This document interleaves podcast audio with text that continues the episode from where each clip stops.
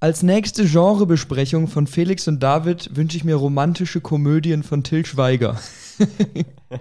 Wer hat das gesagt? Wer will das? das habe ich mich auch gefragt. Also das war, war wirklich hier frech als Vorschlag. Aber damit herzlich willkommen zu einer neuen Film-Spezialfolge bei Rage Cage. Ähm, ich übernehme hier wieder die Anmoderation, weil Jasmin heute wieder auf der Ersatzbank sitzen darf, beziehungsweise zu Hause sitzen darf und nicht reinpendeln muss. Ähm, mir gegenüber sitzt der wunderbare Felix. Wir sind in meiner gar nicht allzu ranzigen Küche und ähm, haben heute sehr viel vor uns, glaube ich. Aber erstmal hallo Felix. Hallo David. Wir werden uns heute wieder unserer Genrereihe widmen. Ihr durftet ja vor ein paar Wochen schon mal äh, unseren ja, ganzen Senf hören, den wir zum Horrorgenre dazugegeben haben, obwohl wir eigentlich gar nicht so die Horrorprofis sind.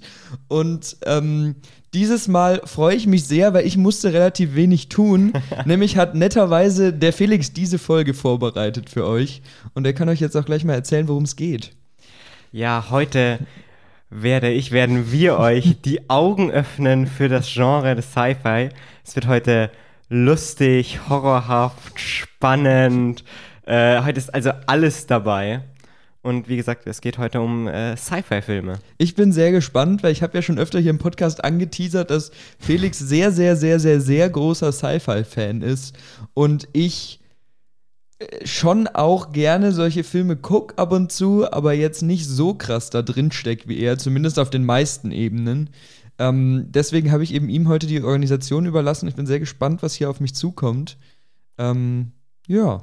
Ihr merkt schon, David versucht gleich die Schuld, wenn es äh, ausartet, auf mich zu genau. schieben. Heute liegt es nicht an mir. aber das ist okay. Ich habe mir auch an deinem, äh, an dir ein Beispiel genommen und ähm, wir starten mal damit, was denn eigentlich so man unter Cypher versteht. Ich habe gerade schon gesagt, es wird äh, Horrorteile, es werden lustige Teile, spannende Teile, philosophische Werke. Mhm. Äh, wie passt das alles zusammen? Wie kommt das alles, dass das Sci-Fi ist? Das ist eine Frage, die ich mir tatsächlich auch gestellt habe. Und wir haben auch ab und zu schon Diskussionen über das Sci-Fi-Genre gehabt, wo ich mir gedacht habe, ich glaube, wir haben eine sehr unterschiedliche Dis äh, ja, Vorstellung davon, was wirklich Sci-Fi ist. Deswegen ist es sehr gut, das jetzt zu definieren. Ich kann ja einfach mal so ein paar Stichwörter nennen, die für ja. mich bei Sci-Fi eine Rolle spielen.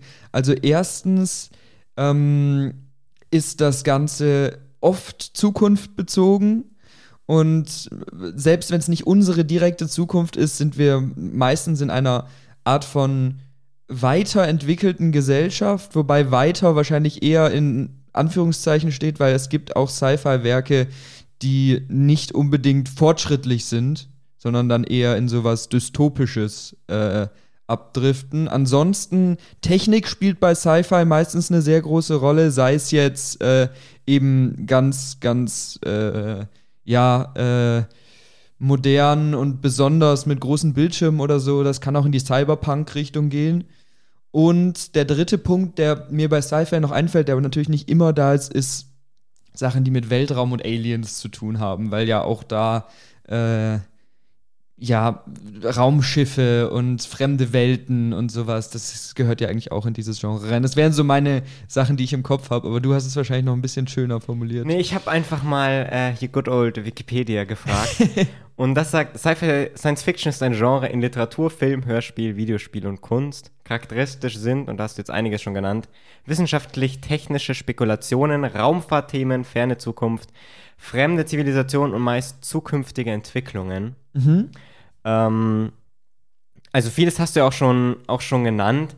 Ähm, anders als beim Horror-Genre, das wir beim letzten Mal hatten, ist es also weniger eine Stimmung, sondern mehr die Themen definieren ja. ist. Und es ist ein wirklich sehr weites Feld. Ja, ich glaube, da äh, deswegen bin ich auch nicht so neidisch, dass du das vorbereiten musstest, weil Horror ist dann doch meistens eher klar eingegrenzt. Wir hatten ja ein paar Grenzfälle, wo wir uns nicht ganz einig waren, aber im Endeffekt konnte man da doch eher klare Zuordnungen machen. Und bei Sci-Fi ist es halt sehr schwierig, weil du, wie du auch anfangs schon angeteasert hast, ganz viele Nebengenres haben, die sich aber eben auch dem Sci-Fi bedienen und dann da so wilde Mix-Sachen und ganz verschiedene Sci-Fi-Werke nebeneinander stehen, die eigentlich nur sehr wenig Gemeinsamkeiten haben, trotzdem aber diesem Genre zugeordnet werden können.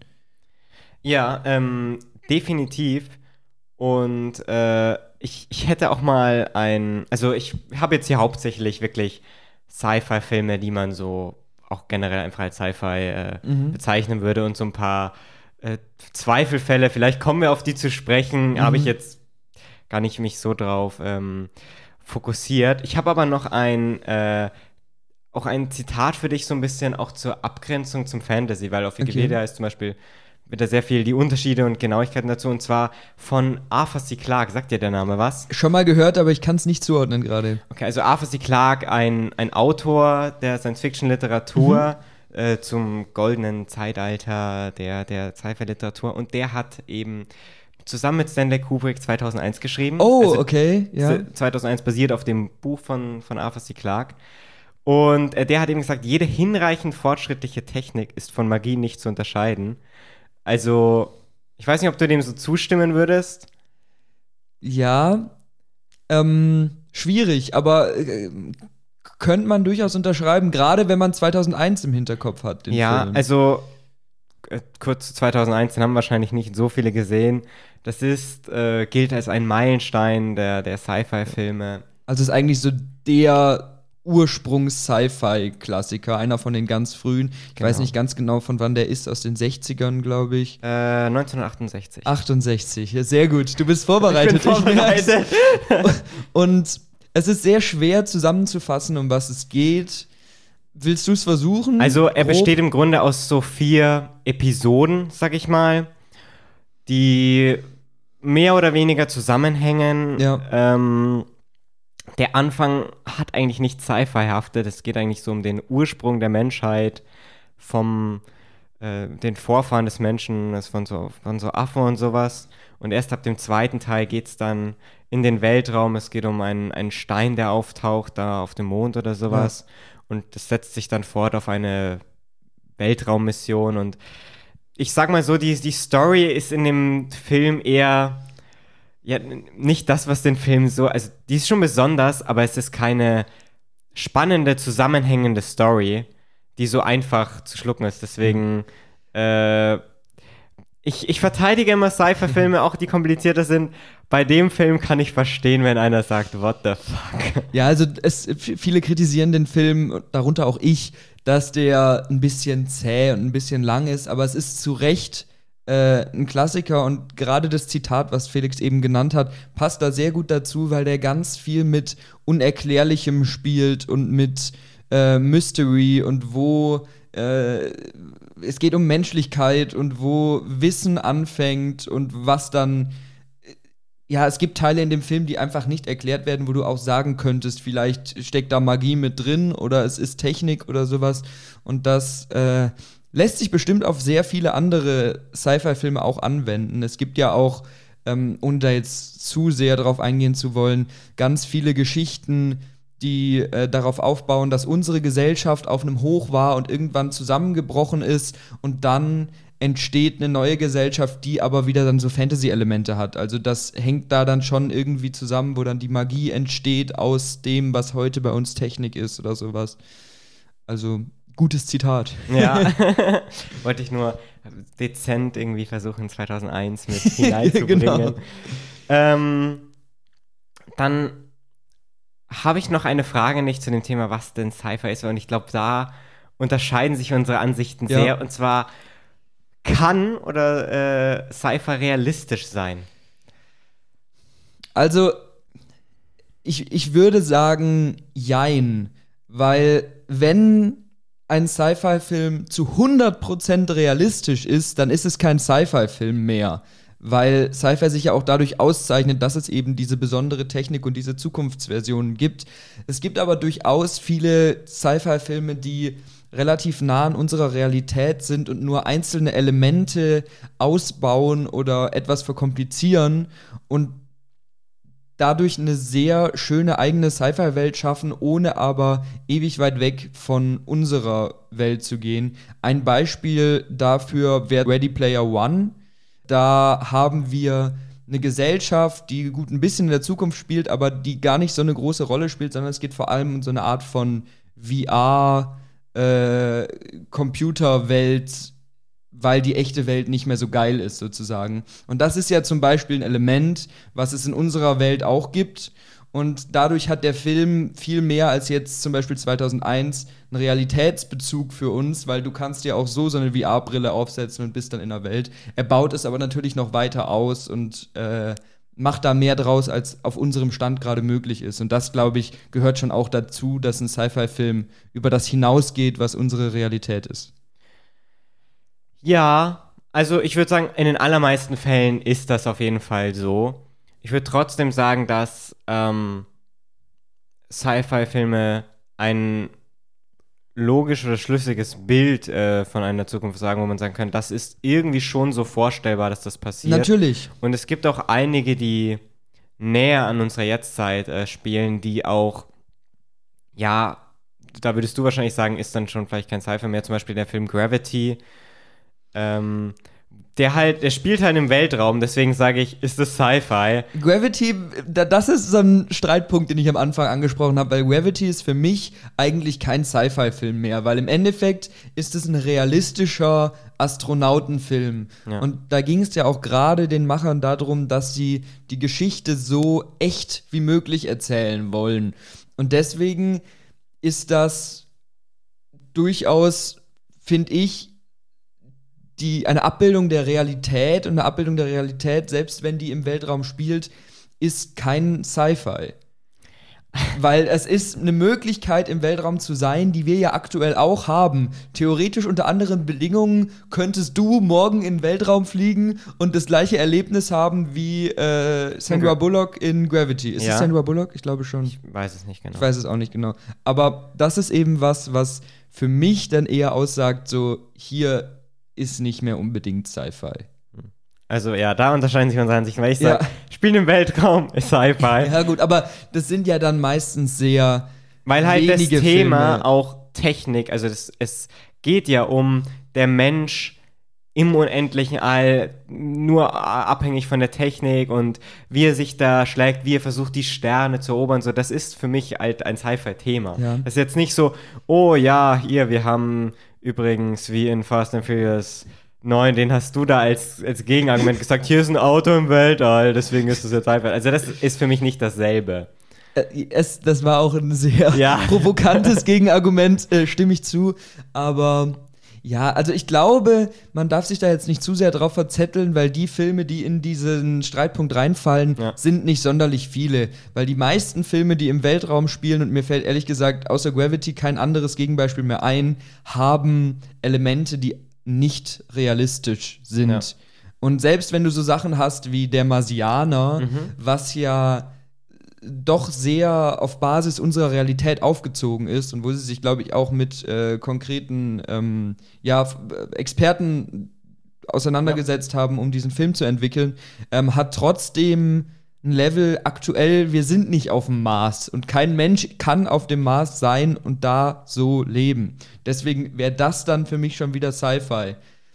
Aber ja, das ist, glaube ich, ein bisschen, bisschen Zergliederung. ja, das, ja, schwierig, si- sich da jetzt genau zu einigen, aber ich meine, im Endeffekt ziehen wir die Grenze, glaube ich, doch relativ ähnlich. Du beziehst vielleicht ein paar mehr Filme noch mit ein Ja. und ich ein paar weniger, aber ich glaube, es ist eine ganz gute Basis, die wir jetzt haben. Gut, dann, dann kommen wir mal zu einigen, ja, ich sag mal, Unterteilungen, die ich jetzt vorgenommen habe. Mhm. Und äh, ich habe nicht immer, aber oftmals ein, ein Zitat aus einem Film Oh, mitgebracht. das ist heißt, sehr cool. Du und natürlich auch gerne die Zuhörer können dann mitraten, aus welchem Film das ist. Das ist eine sehr gute Idee. also teilweise sind sie ein bisschen tricky, aber ich denke, viele, viele kennt man schon. Okay. Ich sage einfach mal das Zitat. Mhm. Sag mir nie, wie meine Chancen stehen. Puh. Ähm, das, das erinnert mich an die Quizfolge, die wir mal mit Jasmin gemacht haben. Also ich muss auch sagen, in dieser, ich setze hier das Rage Cage Muster fort, immer wieder Zitate einzubauen. Stimmt, stimmt. Es ist äh, sehr zu Ehren unseres normalen Rhythmuses. Ähm, sag mir nie, wie meine Chancen stehen. Ich kenne das Zitat auf jeden Fall, Ist es. Nee. Also das wundert mich, dass du da nicht drauf kommst. ist, es, ist es Star Wars? ja, es ist Star Wars. Welcher Star Wars ist es? Ist- Sagt Han Solo das? Ja, genau. Star Wars Ah. 5, C3PO sagt, ihre Chancen da rauszukommen sind 1 zu x Milliarden und so. Dann sag mir nicht, wie meine Chancen stehen. Ah ja, ja, geil. Das ist aber schön tricky. Das ist.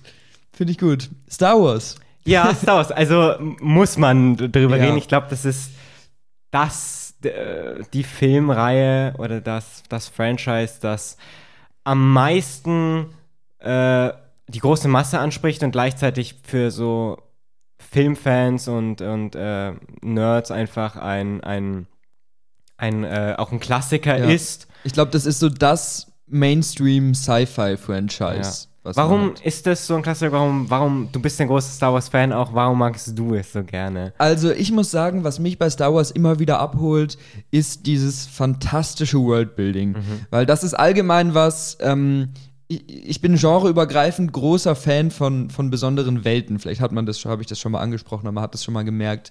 Ähm, und Star Wars hat halt durch dieses, diese riesige Galaxie haben die unendlich viele Möglichkeiten ähm, mit verschiedenen Planeten und verschiedenen Gruppen. Und dann wird ja auch in der Geschichte von Star Wars ein ziemlich langer Zeitraum von, boah, wenn man die, wenn man die Sequels mit einbezieht, ja bestimmt äh, 90 Jahren oder so abgedeckt. Ja. Ähm, und da hast du so viele interessante Momente, wo du einsteigen kannst und erzählen kannst, interessante Planeten und so viele Figuren. Und es fühlt sich wirklich an wie eine Welt. Und das ist nicht nur so, so ein kleines Sneak Peek und ich würde gerne mehr sehen, sondern ich habe ich kann mich da drin verlieren. Ich habe lauter Planeten, wo ich die Namen kennen kann und es gibt so viele verschiedene Völker und Jedi und der Jedi hat zu der Zeit gelebt und dann der zu einer anderen Zeit und so. Und es ist einfach was, man kann sich stundenlang mit beschäftigen, man kann sich reindenken und dann hat man je nachdem, welche Projekte man anguckt, auch noch so diesen sehr coolen Look mit den coolen Ko Kostümen äh, und praktischen Effekten bei den, bei den Aliens. Das ist jetzt natürlich bei den Prequels nicht ganz so sehr, weil da Ja. haben wir viele Computereffekte drin, aber trotzdem, das zieht mich rein. Ja. Das ist, glaube ich, das Hauptargument. Also, ich, ich mag die Welt von, von Star Wars auch gerne, aber ich glaube auf eine, auf eine andere Art und Weise. Also, ich finde einfach dieses Grundthema, ähm, du hast diese Rebellen gegen, gegen das Imperium und diese Planeten, die da unter der Herrschaft des Imperiums stecken und diese verschiedenen Figuren, die teilweise für, für die Freiheit kämpfen, teilweise nicht so richtig. Du hast dieses Ideal der Jedi, dieses Böse der Sith, aber auch so Grenzgraubereiche. Ähm, ich glaube, das ist, was mich so ähm, auch fasziniert und diese, diese Figuren und das, auch die Stimmung, die da einfach vorherrscht, die, die ist teilweise sehr unterschiedlich, aber dieses ähm, heroische und irgendwie begeisternde, mitreißende, aber auch teilweise irgendwie düstere, ähm, diese Mischung macht für mich. Und man kann sich definitiv in dieser Welt verlieren, ist allerdings in meinem Fall nicht so, dass ich sage, ah ja, hier, es gab mal so ein Twi'lek von dem und dem Planeten, der so und so hieß.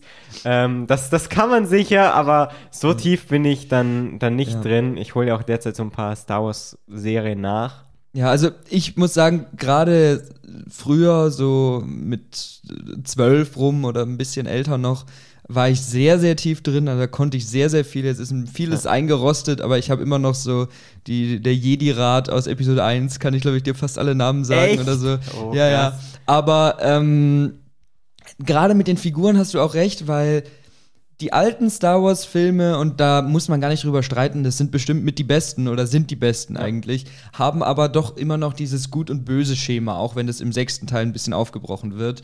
Ähm, und die neuen Projekte schaffen es wunderbar, auch in dieses Universum, was ja dafür bekannt ist, so Darth Vader ist das Böse eigentlich, äh, da so Graustufen einzuarbeiten. Und das ist so toll, dass du dann auch mal die dunkle Seite von den Rebellen oder die gute Seite vom Imperium siehst und gerade die, die vielen Serien in der Star Wars-Welt, ich will jetzt gar nicht zu tief da eintauchen, weil wir haben noch sehr viel vor uns, glaube Ja. ich. Aber ich glaube, wir können über Star Wars einen eigenen Podcast Wahrscheinlich schon. Aber gerade die vielen Serien aktuell, jetzt sei es Clone Wars oder Rebels oder ähm, auch Andor, die aktuell läuft, wo ich leider noch nicht ganz durch bin, aber ähm, die schaffen es so toll, so viele neue Dimensionen in diese Welt einzubauen. Die Welt ist halt auch so groß, dass das da perfekt reinpasst und auch trotzdem noch kongruent mit den alten Filmen ist, das begeistert mich immer wieder. Es gibt halt auch Aussetzer, das gibt es ja in großen Franchises immer. Ja. Aber es gibt schon einige, viele große Aussetzer. Ja, also gerade die Sequel-Trilogie ist sehr unglücklich. Da muss man, kann man, glaube ich, mit jedem Star Wars-Fan übereinstimmen, dass die drei Filme nicht so gut sind, selbst wenn es dann Streit gibt, welcher ist dann der beste von den dreien. Ja. Aber alle drei sind nicht perfekt und auch so Sachen wie The Book of Boba Fett, was jetzt vor kurzem kam als Serie, hat da nicht so richtig reingepasst. Aber alles in allem ist dann doch der Vorteil von so einer riesigen Welt, dass man so kleine Aussetzer eher mal vergisst, weil die Welt als Ganzes halt einfach so toll ist. Und das ist eben das, was, was Star Wars für mich ausmacht. Ja, ich weiß, es wird dir im Herzen wehtun, aber ich würde ein bisschen weitergehen. Gehen wir weiter. Wo wir ja. schon bei, bei Worldbuilding und Disney-Franchises sind. Zum Zeitpunkt dieses Auf, dieser Aufnahme ist der Film noch nicht draußen, aber in, nee, ein bisschen mehr als zwei Wochen ist es soweit. Da kommt Avatar 2, mhm. Die Fortsetzung des ähm, Filmes, der den, den meisten, das meiste, das meiste Geld eingespielt hat. Ja. Ähm, der ja auch bekannt ist für, ich sag mal, zwei Dinge. Also zum einen, die Welt an sich wird von vielen einfach gesagt, es sieht toll aus, ist schön, ist cool. Und einfach die, die Technik, das 3D und jetzt im nächsten Teil, ähm, das soll ja sehr viel unter Wasser spielen. Ja. Was ist deine Meinung zu Avatar und der, dem Sequel jetzt, dem kommenden? Ähm, also ich habe Avatar jetzt kürzlich mit dir zusammen nochmal im ja. Kino gesehen und konnte das ein bisschen auffrischen und ich muss sagen, ich habe jetzt nicht diese riesengroße Begeisterung für Avatar, die sehr viele Menschen hatten, weil der, der Film ist super, der macht extrem viel Spaß und gerade die Sachen, die du schon angesprochen hast, die Effekte und die Welt sind wirklich, wirklich cool und machen unfassbar Spaß, weil es halt wirklich so echt aussieht und trotzdem so was Besonderes, Fremdes ist. Die Story im ersten Teil ist meiner Meinung nach ein bisschen ausgelutscht, weil du hast halt wieder dieses, ähm, die Menschen sind böse und kommen in eine neue Welt und da ist ein Naturvolk und sie zerstören äh, da alles, aber es gibt den einen Menschen, der sich mit dem Naturvolk anfreundet und unter dem Volk lebt und hilft es zu verteidigen. Und das ist, ja. finde ich, sowas was man doch schon öfter gesehen hat und wahrscheinlich auch schon besser gesehen hat. Aber das ist nicht das Wichtigste bei diesem Film, sondern das Wichtigste ist, im Kino sitzt du mit so großen Augen und lässt dich einfach von diesen ganzen Kreaturen und Farben und Pflanzen und so da reinziehen und das macht Spaß. Und deswegen habe ich auch Lust auf Teil 2, weil der wird es genauso erweitern, wahrscheinlich wie Teil 1 und dann noch viel besonderere Bilder zeigen. Und ja. ja. Ich bin da gespannt auf, auf Teil 2, ob der wirklich da mir was auch Interessantes erzählen kann, aber ob es wirklich dasselbe ist wie in, in, Teil 1. Ich bin da schon.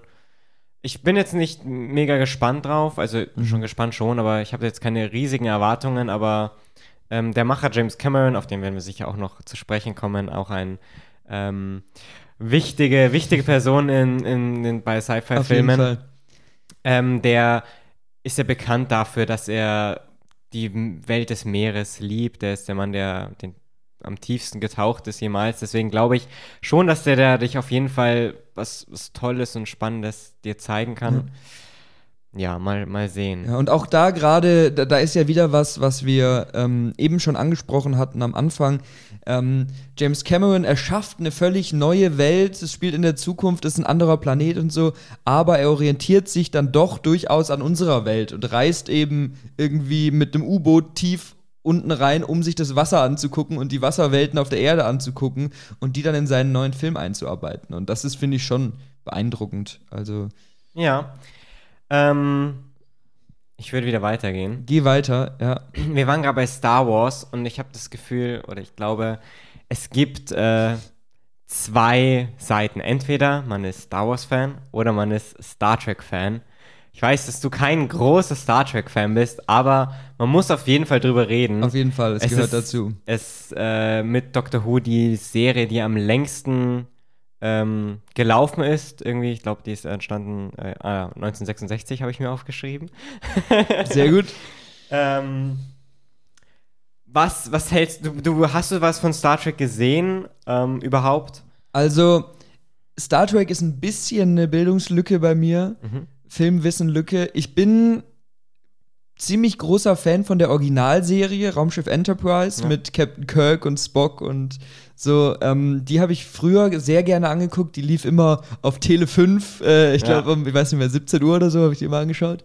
Ähm, und dieses so ein bisschen Trashige, was es hat, weil die, wie du sagst, sehr, sehr alt schon ist, die Serie. Ähm, hat mir immer total Spaß gemacht.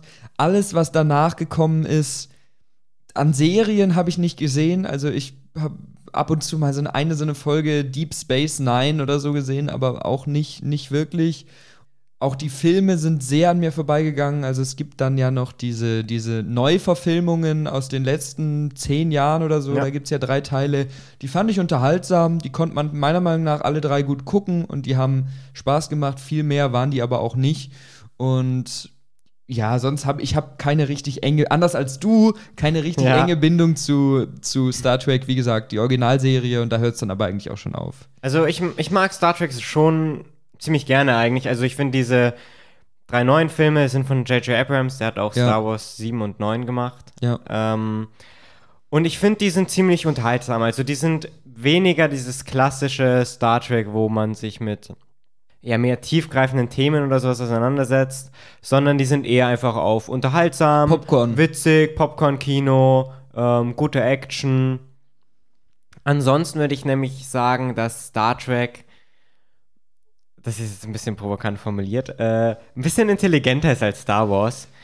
Im, im, Im Großen und Ganzen von der Konzeption her es geht ja um ein, also ein, ein Forschungsteam und diese, wenn man mal sich diese erste Serie, die du jetzt angesprochen ja. hast, anschaut, ähm, dann war das die Serie, wo zum ersten Mal eine dunkelhäutige Frau äh, mit einer Offizierin war, wo ein Japaner, ein Russe, ein Amerikaner, ein Alien, ein Roboter, alle zusammen auf einer, als ein, eine Führungscrew zusammengearbeitet haben. Und das wo sich ja auch, zum, ja? passt nur gerade gut da rein, wo sich zum ersten Mal eine dunkelhäutige Frau und ein äh, weißer Mann geküsst haben im Fernsehen.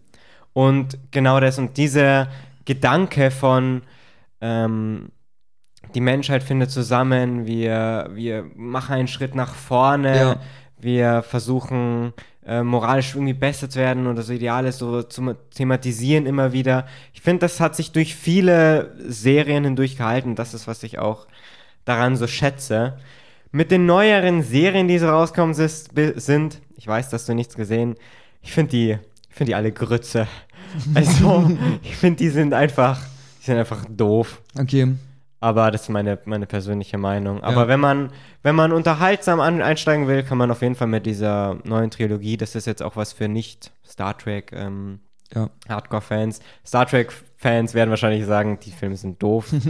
Aber ähm, ja. ja. Ich finde, um nochmal kurz den, die Parallele zu Star Wars zu, zu ziehen, auch wenn ich jetzt bei Star Wars mehr drinstecke, ähm, hat beides an ganz unterschiedlichen Stellen seine Stärken, weil ähm, gerade die Sachen, die wir eben aufgeführt haben, will ich jetzt nicht, noch nicht mal nicht nochmal ähm, ausführen, aber diese großen Welten und die ähm, verschiedenen Völker und die praktischen Effekte und so, die stechen bei Star Wars deutlich mehr raus als bei Star Trek. Bei Star Trek steckt aber oft mehr dahinter, weil da hast du durchaus auch mal äh, ja, du betonst diese, diese Gemeinschaft, alle Menschen sind gleich, du hast aber auch so philosophisch-wissenschaftliche Fragen, die da oft dahinter stecken, wo es dann, ich, wie gesagt, ich stecke nicht so sehr drin wie du, aber wo es dann auch um, um Menschlichkeit geht. Und es gibt eine in der Originalserie eine ähm, Aneinanderreihung von Folgen, das sind glaube ich drei Folgen, die so einen Block bilden, nur jetzt mal um ein Beispiel rauszugreifen, wo es darum geht, dass ein Captain eines Schiffs ähm, aufgefunden wird und der ist äh, total verbrannt und kann sich im Prinzip nicht mehr äußern und ist so gut wie tot und sitzt dann in, in einem Rollstuhl und kann nur noch mit Zeichen Ja und Nein von sich geben. Und da geht es dann auch eben um sowas, ist das noch Menschlichkeit und kann man ihn von seinem Leid befreien und solche Sachen. Und das ist wirklich deutlich anspruchsvoller und philosophischer, ohne dass es jetzt absolutes, abgespacedes äh, Philosophen-Sci-Fi ist. Ja, also man ja. kann da trotzdem gut folgen und auch Spaß dran haben, wenn man sowas nicht so toll findet. Aber da steckt viel drin. Ja, dann ähm, mit dem Blick auf die Uhr, wir, wir, gehen mal, wir gehen mal ein bisschen weiter. Wir gehen ein bisschen weiter, okay. Und zwar möchte ich über ähm, einen Film reden, der schon immer wieder äh, angesprochen wurde, nicht in diesem Podcast, sondern in vorherigen Podcasts, der, wo immer gesagt wird, ah, das ist äh, Felix Lieblingsfilm und es ist definitiv ein, einer meiner Lieblingsfilme der letzten Jahre. Dune. ähm, aber bevor wir über die Neuverfilmung reden, möchte ich kurz, kurz einen Geschichtsexkurs machen. Hau raus. Also Dune von Frank Herbert ist so ein Sci-Fi-Klassiker-Buch. Mhm.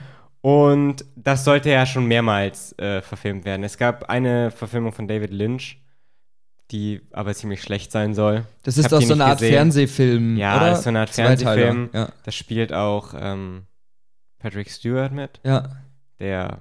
Der ja auch in Star Trek. Der auch in Star Trek. Also bei meinem, bei meiner hier, als ich mich hier ein bisschen informiert habe und so zu diesen ganzen Sci-Fi-Dingern, mhm. Ist mir aufgefallen, es gibt schon viele Schauspieler und Filmemacher, die da sehr oft ja. vorkommen.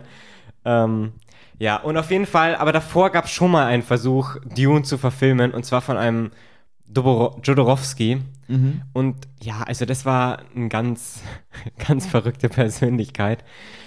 Der wollte diesen Film machen und hat das Buch nicht mal dazu gelesen. nice. Also kein guter Anfang, aber ähm, warum ich das Ganze erwähne, der hat Künstler aller Art, also Zeichner und ja. ähm, Special Effects Leute zusammengeholt für dieses Projekt, dieses, für diesen Film, der ja. dann nie entstanden ist selber. Aber all diese Leute, die da zusammengearbeitet haben, haben dann später wesentliche äh, Filme mitproduziert. Also zum Beispiel Alien. Ähm, und viele der, der Bilder, die damals entstanden genau. sind für den Film, der aber dann nie Realität geworden ist, sind dann wiederverwendet worden für andere Sci-Fi-Werke. Also zum Beispiel, wenn du gerade schon bei Alien bist, bei den Prometheus äh, und ähm, Alien Covenant bezieht sehr viel von diesen. Genau, also das sehen dann die, die Gebäude und Raumschiffe eins zu eins aus wie dieses Hakonnen-Basis, ja. wie sie entworfen war.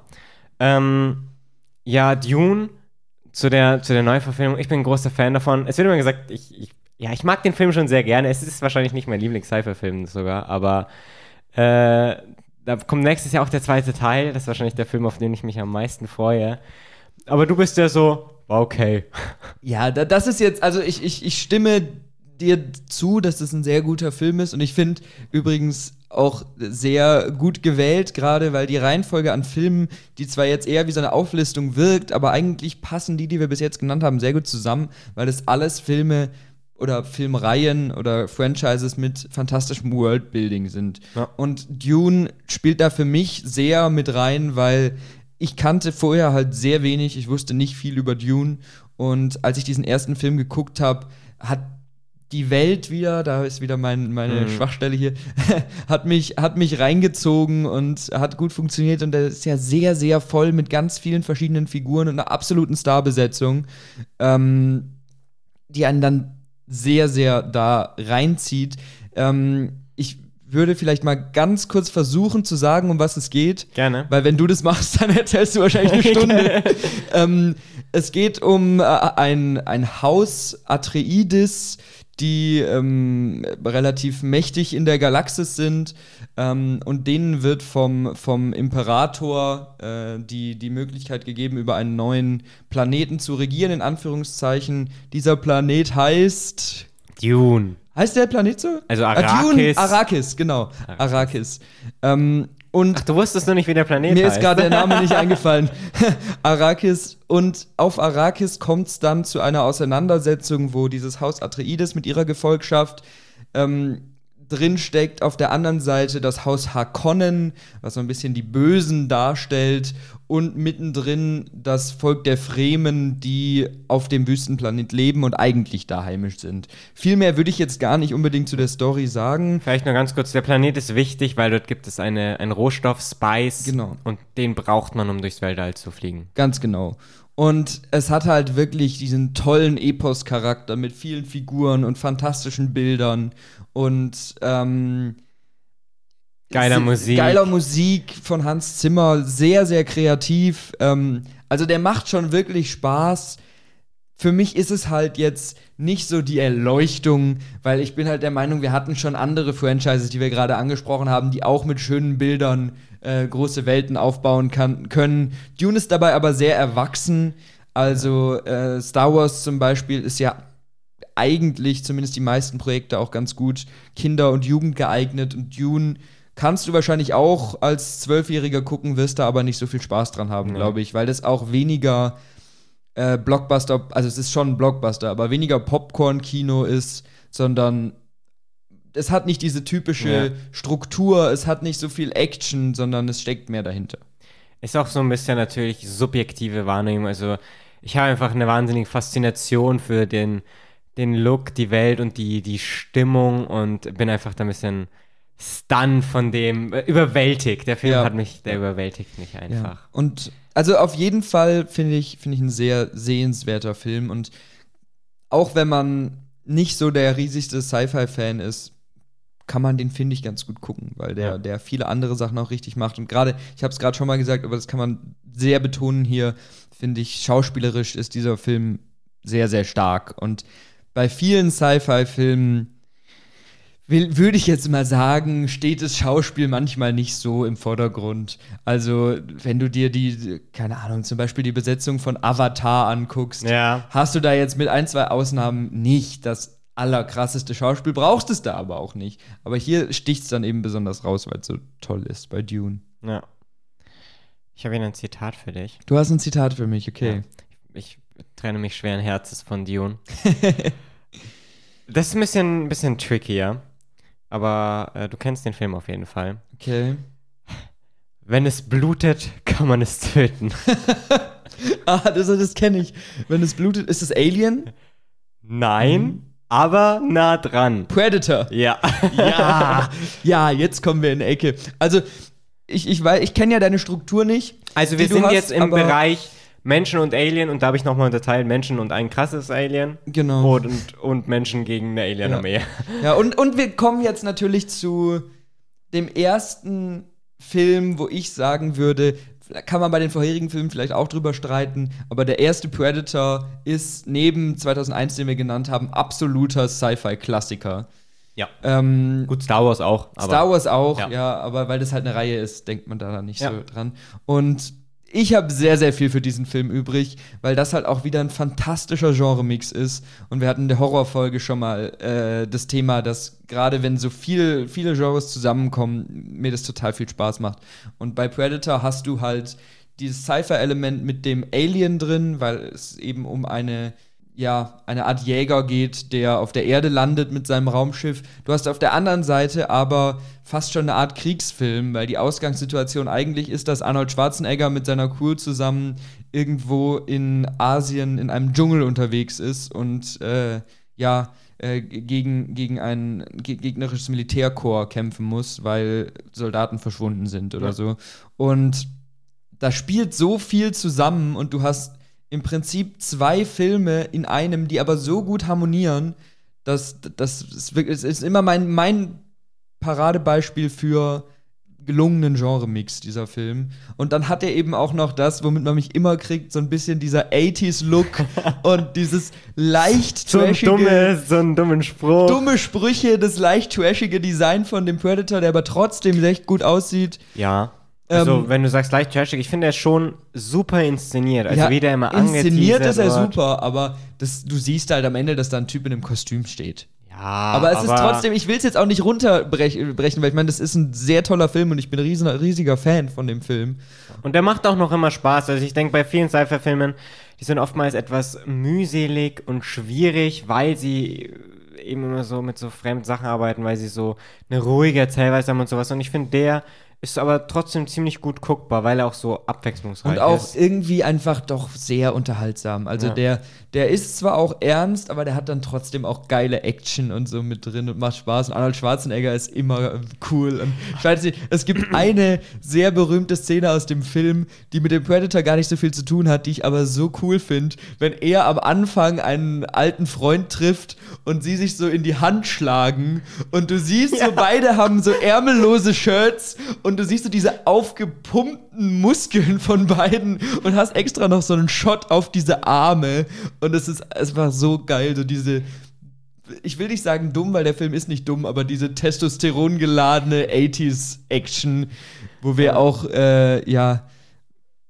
schon in unseren Filmtalks öfter äh, dabei waren bei so, ja, Schwarzenegger-Filmen, Stallone-Filmen und so. Naja, bei Schwarzenegger, der kommt auch ja heute noch häufiger vor.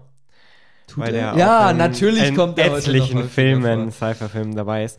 Und du hast doch gerade schon Alien angesprochen. Haben wir auch schon in der Horrorfolge darüber äh, geredet. Ich finde den auch fantastisch. Das ist auch so ein Genre-Mix, Horror, ja. Sci-Fi. Ähm, und Alien eben Paradebeispiel haben wir vorhin gesagt, äh, für diese, also dieses Design von dem Jodorowsky Dune. Ja. Gemacht ist der von, von Ridley Scott, der auch ein ähm, Wesen, eine wichtige Person ist. Der ja. hat nämlich auch dann Blade Runner, Blade Runner 2099, nee, Blade, nur Blade Runner gemacht, aber. Ja, da kommen wir später wahrscheinlich. Da kommen wir später dazu. noch dazu. Ähm, ich finde, Predator und Alien sind beide so Filme, die haben dann so eine richtige Reihe ins Leben gerufen, wo es so etliche Fortsetzungen geben, ja. gibt. Wobei, die besser und die einigen, eine Filme sind besser, einige sind schlechter, sagen wir so. Also, ich finde, man kann sich diese Fortsetzungen zwar alle angucken, aber wenn ihr den ersten Alien guckt und den ersten Predator guckt, dann habt ihr das Beste gesehen, ja. was es da zu sehen gibt. Und alles, was später kommt, ist teilweise nett, teilweise unterhaltsam, teilweise auch ziemlich blöd. Und gerade wenn dann. Es gibt hier sogar Alien vs. Genau, Predator. da wollte ich gerade drauf hinaus. Gerade wenn es sich dann überschneidet, ist es ja, nur noch, eigentlich dann nur noch Trash. Ja. Und wenn man Spaß an sowas hat, kann man die auch gut gucken, aber dieses, dieses ikonische, besondere und für Sci-Fi in der Zeit auch prägende haben eigentlich nur die beiden ersten Teile. Ja. Deswegen, ich hatte, ich hatte mir auch diese Filme aufgeschrieben und habe überlegt, ob wir dann die Reihen noch ausführen sollen, aber ich habe mir gedacht, eigentlich haben wir ja über Alien eh schon zu Genüge gesprochen, sowohl in unserem ja. letzten Horror-Podcast als auch äh, in den Lieblingsfilmen kam Alien, glaube ich, zumindest drin vor. Wir haben, glaube ich, schon mal drüber geredet. Ähm, und deswegen machen wir jetzt keine Inhaltsangaben zu allen Filmen, aber gerade die ersten Teile sind da sehr empfehlenswert. Und ich finde, bei, wenn man sagt Mensch und ein Alien, da sieht man schon einfach diese Mischung aus Filmen. Du hast mit Predator so ein bisschen, bisschen Trash, eher Action, ähm, und da, also so, ja, auf jeden Fall ein Actionfilm eher. Mit Alien eher so ein Horrorfilm. Ja. Ein anderes Beispiel, der vielleicht an einer Stelle, einiger Stelle gruselig ist, aber eigentlich ein Kinderfilm ist, ist zum Beispiel E.T. der ist auch ein, ein Mensch, ein Alien so ungefähr, oder halt Menschen und ein ja. Alien. Ich habe den lange, lange nicht mehr gesehen. Ich weiß nur, dass ich den teilweise wirklich so irgendwie gruselig fand, aber dann. Ich fand den damals auch gruselig und tief traurig am ja. Ende. Ähm, hab den aber sehr gerne gemocht, als ich ja. den geguckt habe. Und da sind wir ja auch schon wieder dann bei Steven Spielberg. Genau. Waren wir schon bei Steven Spielberg? Nee, heute? waren wir nicht, aber. Aber auch einer von denen, die man. Gut. Man äh, der hat zum Beispiel auch gemacht, steht hier auch auf meiner Liste, Unheimliche Begegnungen der dritten Art. Sagt dir der was? Ja, da klingelt irgendwo was, aber ich bin mir nicht sicher, ob ich den gesehen habe. Also ist auch so ein, ein Sci-Fi-Klassiker, ähm, irgendeine Stadt in Amerika, so ein ländliches Gebiet, ja. wird ähm, halt, also kommen halt einfach einige äh, unbekannte Objekte, tauchen auf und ähm, es sind halt Raumschiffe. Ja. halt Aliens. Ja. Und äh, ich habe den Film neulich, ich glaube, zum ersten Mal geguckt. Ich fand den, der, okay. Okay. Also ich fand, der ist schon, man kann schon verstehen, warum der so bekannt ist und man merkt, Steven Spielberg äh, macht viele gute Filme. Ja. Ich fand den aber jetzt nicht so herausragend okay. ähm, wie manche andere. Mhm. Da fand ich E.T. und Alien und Predator schon eher sehenswert.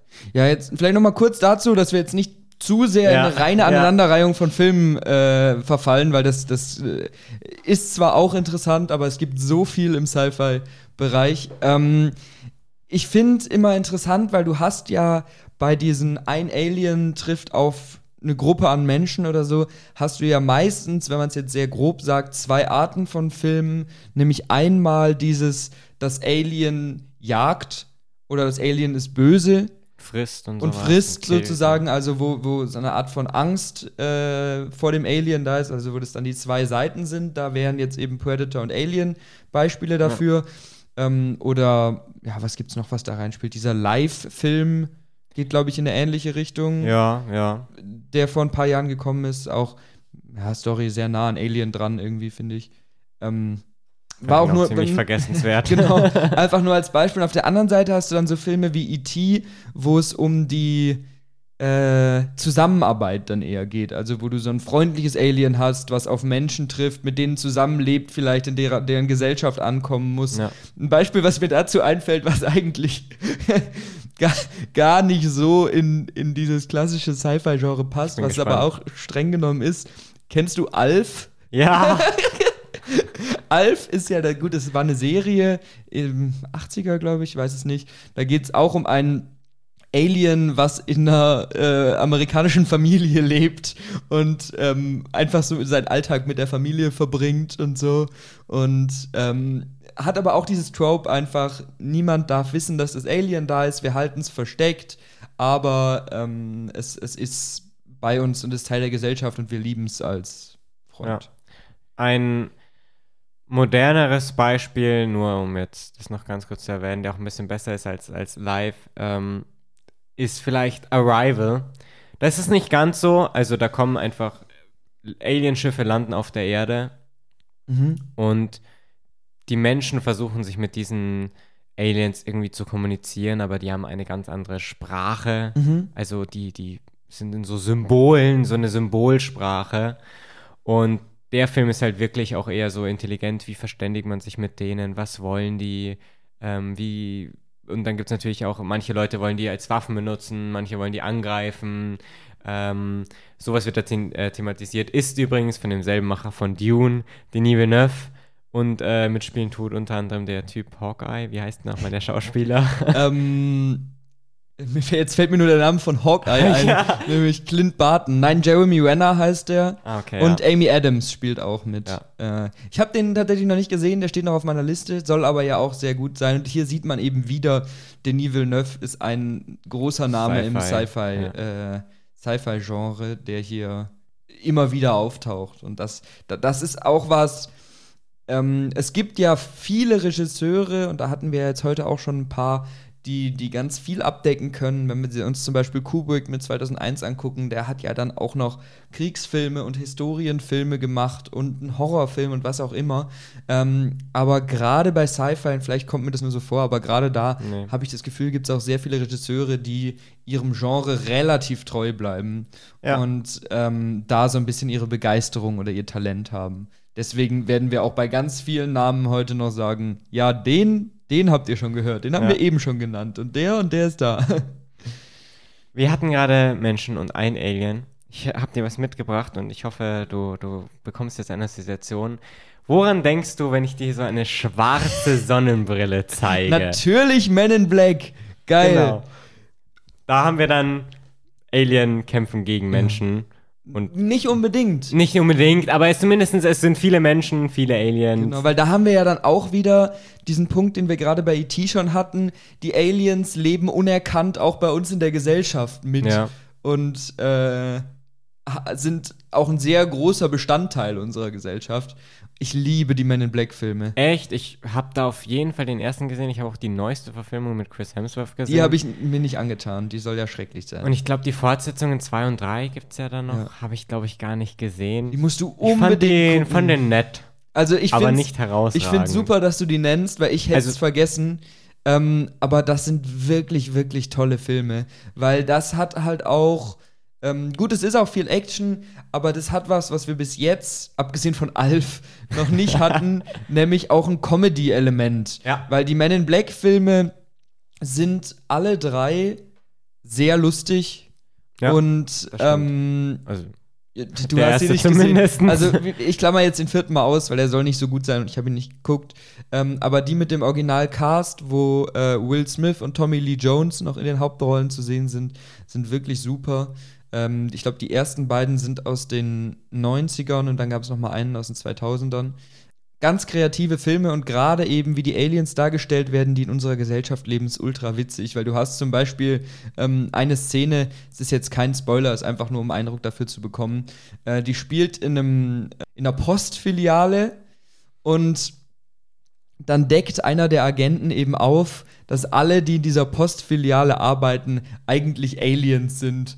Und dann äh, gibt es zum Beispiel einen, der immer ein Halstuch trägt, der zieht es dann aus und hat dann einen zweiten Kopf da. Oder die Maschine, die, ähm, die Briefe sortiert, klappt er dann auf und dann sitzt da so ein kleiner Mann mit acht Armen drin, der immer diese Briefe so rauswirft. Und das, ist, das sind so coole Momente und das ist auch ein Film, den ich in meiner frühen Jugend gerne geguckt habe und super, super witzig und spaßig fand. Und trotzdem auch spannend und ja. gut, gut gemacht. Und die fahren auch einen sehr schönen Mittelweg aus äh, praktischen Effekten und CGI. Ähm, also sehr, sehr, sehr, sehr sehenswert. Sehr, sehr coole Filme. W würde ich wahrscheinlich sogar zu, zu meinen Lieblings- äh, Sci-Fi-Filmen zählen. Okay. Ja, wie gesagt, bei mir nicht so krass. Ich fand auf jeden Fall den ersten unterhaltsam und, und ja. nett, ist mir jetzt nicht super in Erinnerung geblieben. Aber ist vielleicht auch so eine Kindheitssache. Das kann gut sein. Schon allein, wenn ein Film einen Antagonisten hat, der Boris die Bestie heißt. Dann ist David schon gecatcht. Dann bin ich gecatcht. Es gibt noch einen anderen Film, wo ähm, Sonnenbrillen, schwarze Sonnenbrillen, einen Cypher-Film eine Rolle spielen. Ich habe den dir privat schon mal empfohlen, jetzt hier auch nochmal für die Zuhörer. Und zwar ist das They Live, Sie leben. Den habe ich witzigerweise vor drei Tagen geschaut. Ja, tatsächlich, ja. sehr gut. Der ist von ähm, Joe Carpenter. John Carpenter. Joe, ich sag immer Joe. das hatten wir schon in der Horrorfolge, glaube ich. Ähm, ja, den, den kommt auch immer wieder jetzt dann im Sci-Fi-Bereich vor. Das stimmt. Und They Live passt auch hier wieder sehr gut rein. Weil, weil es geht auch darum, dass äh, eine Person, Nada, die Hauptperson, äh, bekommt durch Zufall eine Sonnenbrille, zieht sie auf und dadurch erkennt er, dass äh, Aliens äh, heimlich in der, unter der Menschheit leben. Genau, und es geht sogar noch einen Schritt weiter als bei Men in Black, weil die Aliens, da ist es jetzt nur eine Alien-Rasse und nicht viele bei, wie bei Men in Black, aber die lebt undercover in der Gesellschaft und kontrolliert gleichzeitig aber auch die Gesellschaft. Also die, die reiche Oberschicht besteht eigentlich nur aus Aliens und die sind so ein bisschen so eine kapitalistische Alien-Nation, die auf die Erde kommt, um die Erde auszubeuten und so. Ja. Und der hat schon klare Trash-Elemente. Also sehr, sehr, sehr. Also, ja, Momente, wo man sich dann denkt, ja, gut. Ja, okay. Aber das stimmt, aber ich finde trotzdem, dass der einige auch witzige und coole Momente hat. Es ist ein tolles also Konzept, die, die Grundidee ist super und gerade die Kapitalismuskritik, die dahinter steckt. Also da äh, steht dann zum Beispiel, gut. er zieht diese Sonnenbrille auf und davor ist es ein ganz normaler Geld, Geldschein und danach steht da drauf, this is your God. Genau. Statt dem Dollarzeichen. Weil er ähm, dann auch bei den ganzen, äh, ja, äh, Zeitschriften Reklametafeln. oder Reklametafeln oder so, die ja in der Stadt überall sind, sieht er dann, was wirklich dahinter steckt und so die in Anführungszeichen wahre Message steht dann da und da steht dann Obey und Keep Sleeping und so ein Zeug und Buy More Things und sowas. Das ist schon super und gerade wenn man. Ich finde auch das Ende sehr cool und witzig eigentlich. Also das ja, gehe ich jetzt nicht so ganz mit. Okay. Aber gerade wenn man, wenn man so 80er, ich glaube, der ist 90er ja. 90er Jahre Filme cool findet und Sci-Fi cool findet und so ein bisschen eine Affinität zu Trash hat, weil die Aliens sehen auch ziemlich trashig aus. Ähm, ja, kann ich man das irgendwie den, Design cool. Also ich, ich, mir, mir gefällt das auch. Also ich finde, man kann sich den, den sehr gut angucken und es ist mal, ja, hier ist es so eine Mischung aus Humor, der da auch mit drin steckt, aber es ist auch so ein bisschen Mystery. Du überlegst, was passiert da gerade wirklich und du hast aber auch äh, eben die leichten Trash-Elemente. Du hast aber auch gute Action-Szenen. Also es ist wieder ein schöner Mix. Ich würde jetzt nicht sagen, dass es der beste Film von John Carpenter ist, weil da haben wir ja auch noch Sachen, die hier vielleicht auch reinpassen, die ich aber nicht zu sehr ausführen will, weil wir letzte Woche, nicht letzte Woche, in der letzten Folge in der Horrorfolge schon drüber gesprochen haben, wie zum Beispiel The Thing, ja. wo auch ein Alien auf die Erde kommt, ein Gestaltenwandler ist sozusagen, ja. ähm, der mir dann doch ein bisschen besser noch gefallen hat, aber trotzdem eine Empfehlung wert, finde ich. Und das vielleicht auch ein Film, wir haben bis jetzt sehr viel über ganz viele Filme geredet, die man kennt oder kennen könnte. Ja. Gerade die ganzen Franchises, die großen Blockbuster und so. Und das ist jetzt mal ein bisschen, bisschen was Kleineres und ist, glaube ich, eher so ein bisschen nischigerer Tipp, den man sich gut mal angucken kann. Noch, noch ein Tipp, auch ein, ein Kult, Kultfilm, sagen wir so. Äh, und zwar Starship Troopers. Ähm, den hast du nicht gesehen, oder? Den habe ich noch nicht gesehen. Also, es spielt, die, die Erde ist so eine militaristische Zukunft ähm, und die ähm, Erde ist im Krieg mit einer anderen Alien-Nation und den Bugs. Mhm. Und ähm, der Film ist deswegen auch unter anderem so bekannt, weil der, als der rausgekommen ist, viel kritisiert wurde, dass das ein ähm, Militärfilm ist, der da Krieg und sowas so positiv darstellt und sowas. Und äh, aber inzwischen wird eigentlich gesagt, eigentlich ist genau das Gegenteil, ja. das ist ein Antikriegsfilm. Es gibt da immer wieder so Werbespots, so komm in die Armee und rettet einander. ja. Also so, die so ein bisschen auf ironischen Beigeschmack haben. Der hat eben auch, also diese Aliens sehen halt auch so wie so typische Insekten-Aliens aus. Ja. Hat also auch diesen Trash-Effekt und es ist ja dann in der zweiten Hälfte vor allem sehr viel Rumgeballer und sowas und äh, dumme Action und sowas. Aber ich finde, der hat eben auch eine Mischung aus, macht Spaß und ist unterhaltsam, aber hat eben auch diesen Kritik am Krieg und dem Militarismus ja. und sowas. Auch nur eine, eine kleine Empfehlung noch hier auf jeden Fall. Ja, und auch das, finde ich, macht ja Sci-Fi ein bisschen aus, dass da oft, ähm, wie wir am Anfang schon angesprochen haben, ein bisschen äh, politischere oder gesellschaftlichere Themen dahinter stecken, die äh, ja, die, die mitbetont werden, die, wo eine Message rübergebracht werden soll und so. Und das hat man bei manchen mehr, bei manchen weniger, wie bei unserem Star Wars-Beispiel vorhin. Ähm, ja, nicht unbedingt. Star Wars macht einfach Spaß vor allem. Ja. Äh, aber ganz viele, ganz viele Klassiker und eben auch die, die vordergründig nur Spaß machen, haben öfter mal ein bisschen mehr dahinter. Und deswegen ist es auch so ein tolles Genre. Kommen wir zu einem Bereich, der eng verknüpft, also wir machen jetzt einen großen Bereich auf, den einen Teil des Bereichs finde ich großartig, den anderen Bereich hasse ich. ich bin gespannt.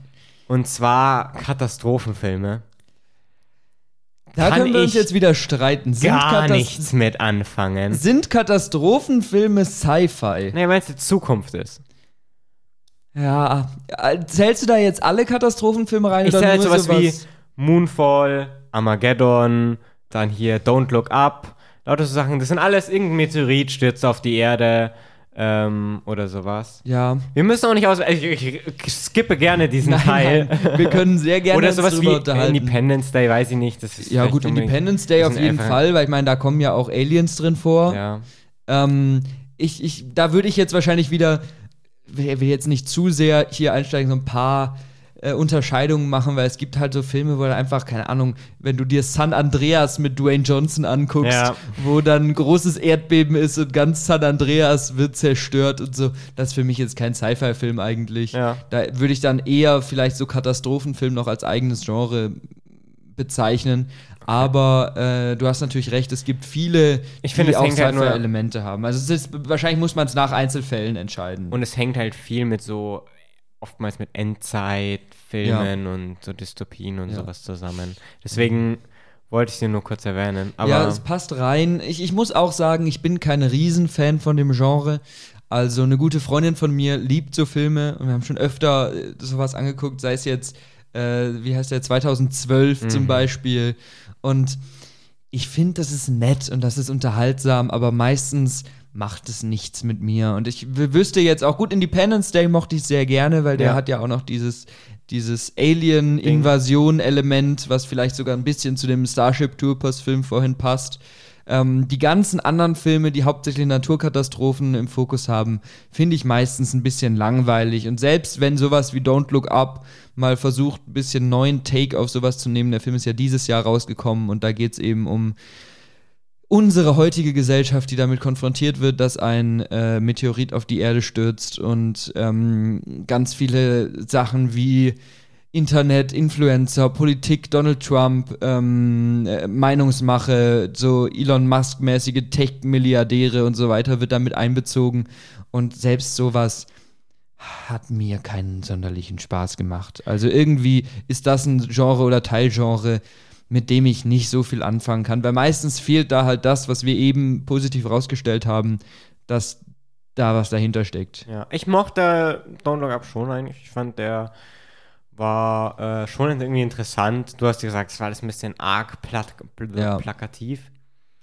Aber ähm, ich, ich mochte den im Vergleich im Vergleich zu so einem anderen Film, wo halt wirklich es nur um Zerstörung geht. Ja, aber der aber hat halt versucht, politisch zu sein und das hat irgendwie nicht funktioniert für mich. Und dann lieber richtig dumm auf die Fresse, so aller, weiß ich nicht, Transformers. Oh Der muss eigentlich, muss ja, das ist jetzt ein kleiner Sprung, Ja. vielleicht breche ich hier der Muster auf, aber eigentlich Nee, muss okay. Transformers ja in so einem äh, Talk auch erwähnt werden, weil es ist ein Sci-Fi-Film. Ja. Und du hast äh, viele Tropes, die wir schon angesprochen haben. Aliens kommen auf die Erde. Es hat ein bisschen, äh, die Menschheit ist in Gefahr. Da dieses Trope drin, aber es hat eben auch, die Menschen müssen mit den Aliens zusammenarbeiten und so. Ich bin kein riesiger Transformers-Fan, aber die ab und zu machen mir die schon mal Spaß. Also so als, als junges Ki- als Jugendlicher, so als Kind, fand ich die cool, ne? Diese Roboter-Aliens, die da gegeneinander kämpfen und sich auf die Fresse prügeln und überall fliegen Raketen und sowas. Das fand ich cool. Ich habe mir dann vor, was weiß ich, einem Jahr oder sowas nochmal die neuesten Filme Ja. angeschaut. Den, den habe ich auch dann nicht im Kino gesehen davor. Und der war so schlecht. Ich weiß nicht, ob die anderen Filme davon auch so schlecht waren, aber der war wirklich nur schwerlich zu ertragen. Und das ist halt ein typisches Beispiel für Kopf ausmachen Kino. Ja, also meiner wirklich. Meinung nach. Also da ist dann wirklich gar nichts, was dahinter steckt. Was dann auch wieder zu dem Genre passt, was wir gerade hatten, weil äh, genauso hast du bei San Andreas und 2012 und was auch immer, das sind alles so Filme, ja, da ist halt viel Bumm und viel CGI und viel auf die Fresse und das war's. Ja. Also, ja, es soll jetzt nicht zu abwertend klingen, weil in bestimmten Ist ja nur unsere Situationen- persönliche Meinung. Ja, und in bestimmten Wenn ihr so Situationen. dumm seid und euch das anhört. Nee, es kann ja auch Spaß machen, sowas. Äh, Ja. wenn, wenn man mit ein paar Bier Leuten drin hat ein paar und- Bier drin hat und dann guckt man sich äh, 2012 an, geht, geht schon klar, ja. Aber ähm, ist jetzt nicht mein Lieblingsteilbereich vom Sci-Fi-Standpunkt aus. Deswegen hätte ich da gar nicht mehr so viel zu, zu sagen. Ich auch nicht, aber zum nächsten Teil habe ich viel zu sagen. Oder wir beide hoffentlich. Denn das ist einer meiner Lieblingsbereiche. Ich habe wieder ein Zitat. Okay. Es ist ein, ein kurzer Dialog. Person 1 sagt, I am, äh, schreit er, I'm cured, please stop it, I am cured. Andere Person antwortet, I'm sorry, my boy, you are not cured yet. David, hast du eine Ahnung, aus Oh. welchem Film das kommt? das ist schwierig. Auch, hab ich glaube nicht, dass so viele das äh, erraten werden. Es ist ein bisschen ein, ein schwieriges Zitat, aber es kommt mir bekannt vor, aber ich kann es jetzt gerade es nicht ist aus einem meiner, meiner Lieblingsfilme. Der Regisseur wurde schon erwähnt, Stanley Kubrick. Ein Sci-Fi-Film von Stanley Kubrick. Ich weiß das nicht. Wir sind bei den. Dystopien Clockwork Orange. Oh ja. Also Clockwork Orange ist äh, von 1971, wie gesagt, von Stanley Kubrick und ähm, basiert auch auf einem Buch, das halt so heißt. und äh, ist einer, also zählt mir zu meinen absoluten Lieblingsfilmen. Du magst den wieder mal nicht ganz so gerne. Also ich finde den sehr gut. Äh, Es ist nur, es ist oft das Ding, dass ich halt sage, ein Film ist sehr gut oder macht mir Spaß und Felix ist total begeistert. Und andersrum Ja. gibt es natürlich auch. Und bei Clockwork Orange spielt halt einfach mit rein, dass Felix dieser absolute Sci-Fi-Fan ist, der ich halt nicht so ganz bin. Aber es ist trotzdem ein ganz, ganz toller Film. Nochmal kurz sagen, worum es geht. Wir, wir dröhnen euch wieder zu mit Filmtipps. übel ist es. Aber es ist auch schwierig, das anders zu machen bei dem Genre. Aber hau mal raus. Ähm, es spielt in einer, einer Zukunft äh, und es geht um einen, einen, eine Person, Alex, und seine Gang, seine drei Kumpanen, seine Droogies, wie sie genannt werden. Ähm, und das sind ganz schlimme Finger. also, das sind wirklich alles böse Personen, Ja. die wirklich böse Dinge tun und eigentlich So wie hab- du. Genau, genau wie ich. ähm, die, die nichts Gutes tun, also eigentlich keinen guten Protagonisten sind, weil sie ja irgendwie nicht relatable sind. Und sowas sehr Anarchisches an sich. genau, haben, also die ja. Welt ist ziemlich anarchisch, ziemlich heruntergekommen. Ja. Äh, so ein bisschen, ja, die, die Häuser sind teilweise einfach zerstört, überlegt Müll rum. Auf der anderen Seite gibt es auch einige sehr reiche Häuser und einige Ja. sehr fancy aussehende Dinge. Also, als ich den zum ersten Mal gesehen habe, habe ich nicht an Sci-Fi gedacht, sondern eher äh, schon an Dystopie, aber Ja. genau. Und ähm, Alex und seine Kumpanen, die äh, ziehen durch die Gegend, rauben Leute aus, verprügeln Leute, vergewaltigen auch. Also das wird auch ziemlich deutlich gezeigt. Sehr Also drastisch, ja. Schon ziemlich brutal, vor allem für seine damaligen Verhältnisse, war auch ein großer Kritikpunkt von, von der damaligen Bevölkerung, äh, als der Film rauskam. Und das Besondere für, den, für mich an dem Film ist einfach diese, zum einen Brutalität, das, der Schrecken, dieses Dystopische, das verbunden wird damit, dass dieser Alex klassische Musik lie äh, liebt und das halt die ganze Zeit anhört. Und ähm, diese Verbindung von, von eigentlich dem schönen, der schönen Musik und diesem äh, dieser coolen oder guten Inszenierung und gleichzeitig diesem Schrecklichen, was man sieht und auch diesen ganzen ja, Themen über die Gesellschaft, ähm, Finde ich, find ich wahnsinnig faszinierend. Vielleicht wird es sich anbieten, an der Stelle kurz äh, auf den Begriff Dystopie einzugehen. Ja, gerne. Ähm, ich mache das jetzt einfach aus meiner Laienhaltung heraus, versuche ich den mal zu erklären, falls sich nicht jeder was darunter vorstellen kann. Es ist im Prinzip eine Zukunftsvision, die aber ähm, sehr, ja, sagen wir negativ äh, ausgelegt ist und wo es um eine Gesellschaft geht, die entweder nicht mehr richtig funktionsfähig ist oder schon auseinandergebrochen ist und nicht mehr existiert ähm, oder irgendwo zwischen diesen beiden Stadien sich gerade findet. Also wir sind auf jeden Fall nicht mehr in einer guten funktionierenden Gesellschaft. Ja.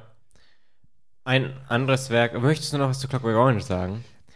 Ja, also wie gesagt, ich bin auch Fan von diesem Film, wenn auch nicht so groß wie du. Und es ist sehr interessant, was man in diesem Genre ja öfter hat, wenn dieses, dieses archaische, gesellschaftslose, unmenschliche dann doch auf der anderen Seite mit äh, Kunst und Poesie oder so kombiniert wird. Und dann hast du auf der einen Seite das, das böse, wahnsinnige und trotzdem auf der anderen Seite so eine Art von schöner, äh, künstlerischer Gegenseite. Und das mag ich sehr gerne. Das ist eine, eine ähm, ja, ein, ein Motiv, was sich immer wieder findet, äh, was, was mir sehr gut gefällt und was gerade bei Clockwork Orange ganz toll umgesetzt ist ähm, und im Fokus steht. Also ja. das ist für mich auch das, was da besonders raussticht. Was, was auch äh, cool ist an dem Film, finde ich, ich mag das immer sehr gerne, ist, dass der so eine eigene Sprache hat. Also mhm. es gibt da so manche Begriffe, die werden auch nie genau erläutert, da muss man sich eher so ein bisschen äh, erschließen, was diese Begriffe ja. bedeuten. Ich habe gerade schon Droogies werden seine, seine Freunde, seine Kumpanen ja. genannt und gibt es einige so Begriffe, so eine eigene äh, unterschwellige Sprache. Ja. Ähm, ganz bekannt für diese Zukunftssprache in einer Dystopie ist ja auch 1984, den kennen halt viele wahrscheinlich aus dem Englischunterricht oder sowas. Ja ähm, gibt es ja auch eine, Verf also Roman von George Orwell und gibt es ja auch eine Verfilmung dazu mit äh, John Hurt und Richard Burton. Hast du die gesehen? Hab ich mal? Nicht gesehen, Wir haben die mal im Englischunterricht mhm. angeschaut. Mhm. Ähm, ich mag das Buch sehr gern, aber ich mag auch Dystopien sehr gern, deswegen keine, keine Verwunderung. Ähm, ich finde den Film auch sehr gut, aber ich glaube, es ist oftmals so, wenn man irgendwie ein Buch kennt oder gelesen Klar. hat, dass die Verfilmung dazu immer ein bisschen anders ist. Ja. Ja, und auch, auch Dystopien haben ja ein sehr weites Feld, was sie abdecken können, weil wenn wir jetzt uns Clockwork Orange und auch 1984 angucken, sind wir ja dann don, doch noch irgendwie in den Gesellschaften drin. Ja. Also es, es gibt noch Städte und es gibt noch Menschengruppen, die sich zusammen zusammengeschlossen haben und es gibt teilweise auch noch eine funktionierende Exekutive oder so, die dann eher diktatorisch geprägt ist, aber trotzdem da ist. Und auf der anderen Seite haben wir in dem Genre der Dystopie halt auch Filme, wo das alles nicht mehr da ist. Ähm, so Endzeitfilme. So, so eine Art von Endzeitfilmen, wie zum Beispiel Waterworld. Ich habe jetzt absichtlich nicht mit Mad Max angefangen, was wahrscheinlich so das beste Beispiel hier wäre. Ja. Aber vorher mal zu Waterworld. Es ist ein Film, wo es darum geht, dass die Klimakrise, wenn man sie so nennen will, real ist und die ganze Welt steht unter Wasser und die wenigen Überlebenden müssen sich irgendwie auf Schiffen zurechtfinden und ähm, es gibt schwimmende Städte und wie auch immer, aber im Prinzip es ist jeder Pirat und jeder ist nur auf den eigenen Vorteil aus und so und es ist ein etwas zäher, aber meiner Meinung nach durchaus sehenswerter Film, der eben auch so, ich glaube, 90er, 90er, coole 90er Elemente drin hat und ähm, so ein bisschen das Gegenteil von Mad Max darstellt, wo äh, gleiches Szenario, die Menschen sind meistens Einzelgänger, jeder will das Beste für sich selbst, aber das Ganze spielt halt im australischen Outback in der Wüste Und da ist dann auch eben die, die, die Suche nach Wasser steht so ein bisschen im Fokus. Und Öl. irgendwie Öl für die Autos. Und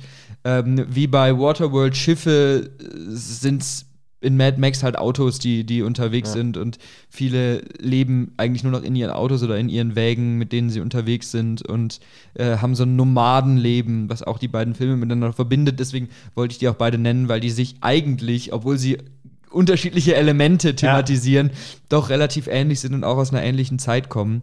Und das ist auch eine Art von, von, von Film, die ich sehr gerne gucke. Ich bin ein sehr großer Film von der Mad Max-Reihe. Es gibt äh, drei Filme aus den 80ern, 90ern Ja.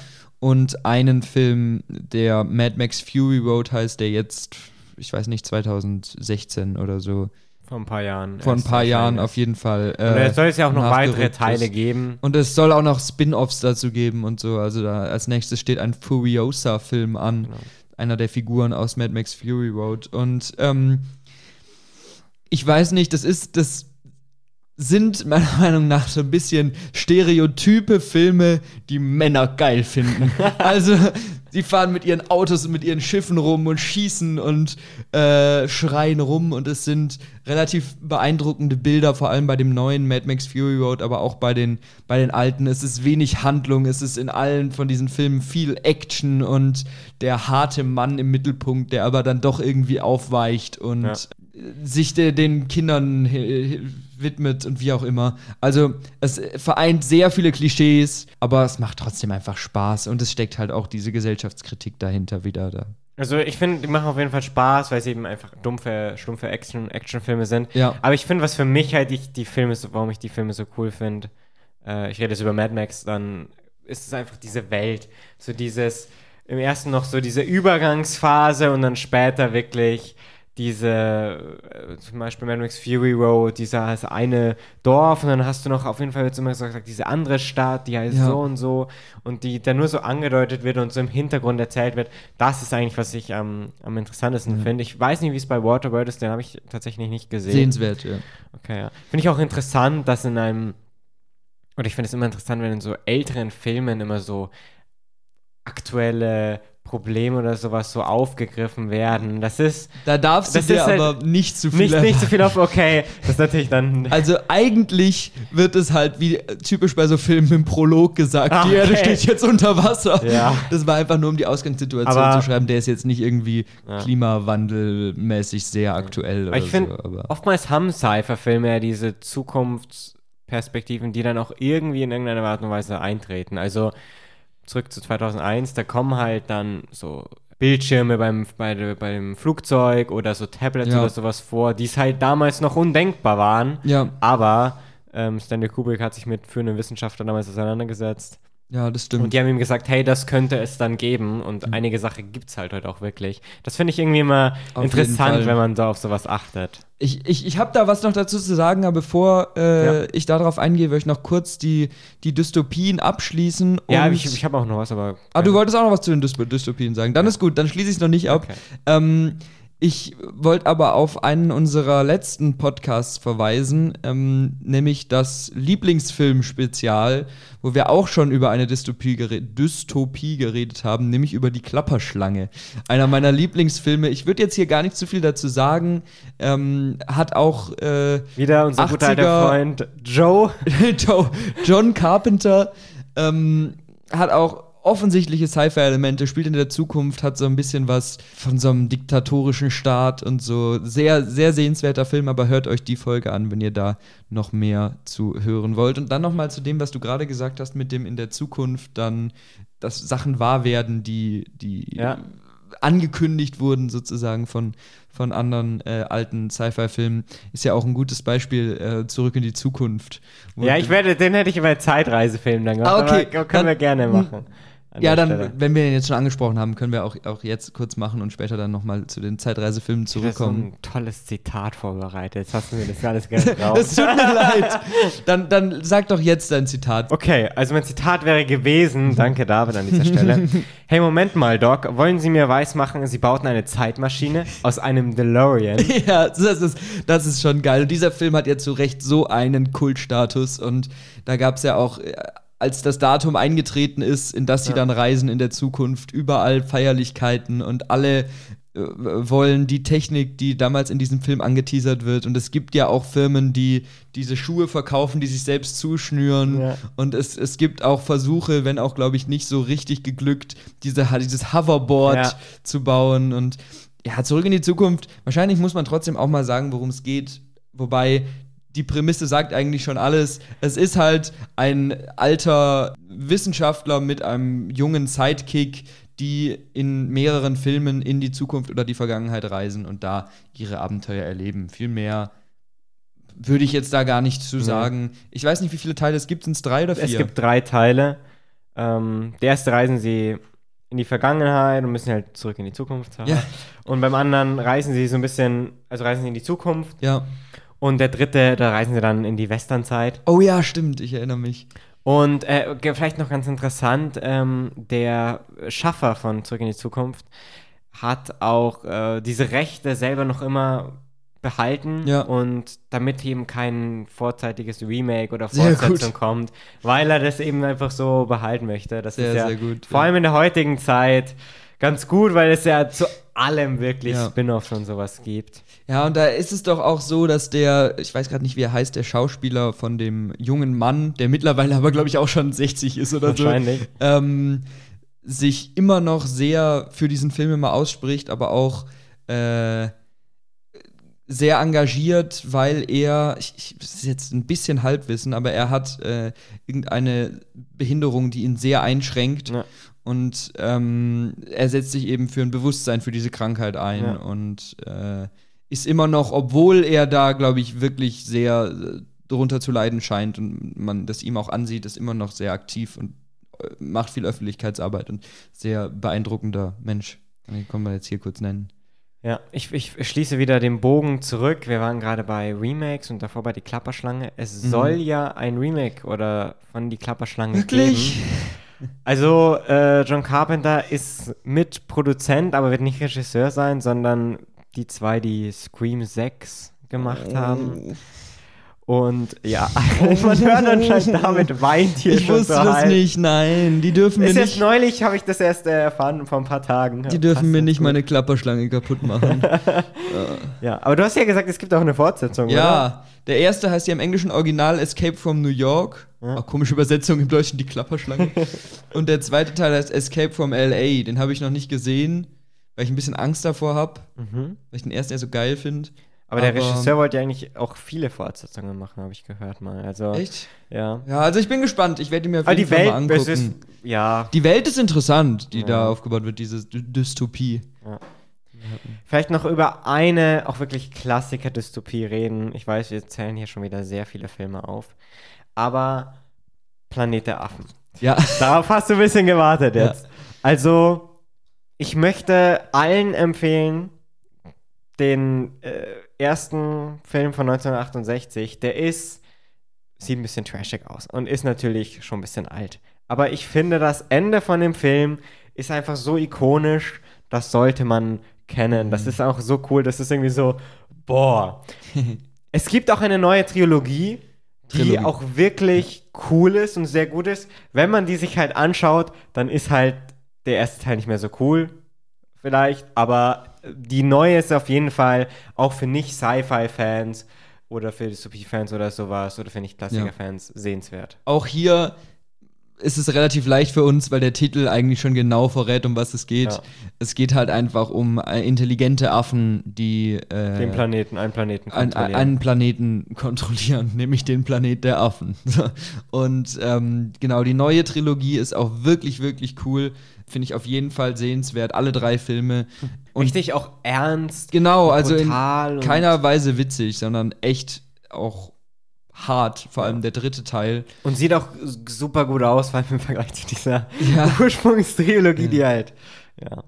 Ja, ja, aber ähm, ja, das ist auch so ein bisschen so ein Franchise wie Predator und Alien, was ausgeschlachtet worden ist, wo es dann auch viele Filme gibt, die man nicht unbedingt sehen muss.